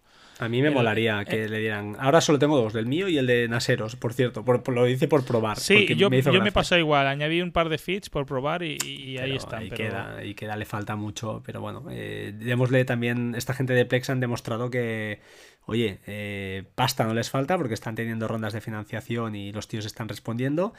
Y oye, no sé, eh, yo para mí, claro, es mi aplicación de cabecera en cuanto a contenido multimedia. Es- en casa es la, la que funciona. Y estoy. ¿Tú pagaste la versión Plex Pass o no? Eh, yo tengo Plex Pass. Ya lo sabía yo que tú tenías. Digo, este Plex pagó en su Pass, día. Pero ya te contaré. Vale, vale, ya hablaremos, ya hablaremos fuera del micro. Bueno, pues oye, ahora sí, eh, liquidamos porque tú mañana te tienes que levantar pronto. Sí, o sea que sí, te sí. invito otro día. Yo voy a cerrar y tú despides, ¿vale? Como te doy tiempo, siempre doy un tiempo a los invitados a que digan cuatro, los, al menos cerrad vosotros el podcast y yo mientras pues eh, voy cerrando también, primero para que te dé tiempo. Eh, nada, chicos, podcast número 200, ¿vale? O sea que para mí es un- una pasada. A ver, eh, además, el doble, doble gozo, porque poder grabar con Fran, ya, ya os digo, es como cuando grabé con, con Patuflix, ¿no? Gente que has escuchado y que estabas ahí atento a ver si publicaban y poder grabar con ellos y estar ahí codo a codo, pues es una, una auténtica gozada casi dos horas de podcast. Yo creo que lo voy a partir en dos sesiones o nos vais a cortar el cuello. Así que muchísimas gracias, Fran, por, por venir. Espero que vuelvas. Espero que vuelvas al menos, eh, si no a grabar, pues al menos aquí, sabes que cuando quieras, oye, nos juntamos y grabamos un podcast, hablaremos de lo que, de lo que tú quieras. Y nada, como siempre digo yo, eh, sed buenos y dejo a Fran que despida y que cierre el podcast 200. Bueno, pues de un tocayo, viene porque de Fran a Fran, y, y- y la verdad que, como dice él, también ha sido un lujo para mí volver a- al podcasting, aunque sea de invitado, y que, que ya es mucho, porque hacía tiempo que no tocaba el micrófono. La verdad que es un placer estar en un podcast como este, que, que yo, sinceramente, no lo conocía hasta hace poco, y, y- me he puesto un poco al día, ¿eh, Fran? Hombre, eso, eso siempre está bien. me he puesto un poco al día, me he puesto un poco al día. Pero bueno, eh, que mucho, muy, muy bien me lo pasado y bueno, a mí se me ha pasado el tiempo y que te, no te preocupes que yo mañana madrugar, eh, de esta manera se madruga sana con gusto no pica, como dicen, ¿no? Y nada, eh, encantado que me invites para otra vez. Eso está clarísimo. O sea, darlo por hecho a todos los que estáis viniendo. Tengo claro que me encanta grabar con, con más gente y es, es genial. O sea, que hay que, hay que explotarlo. Eh, cerramos, ¿no? Decimos adiós y hasta la próxima. Hasta la próxima. Chao, chao.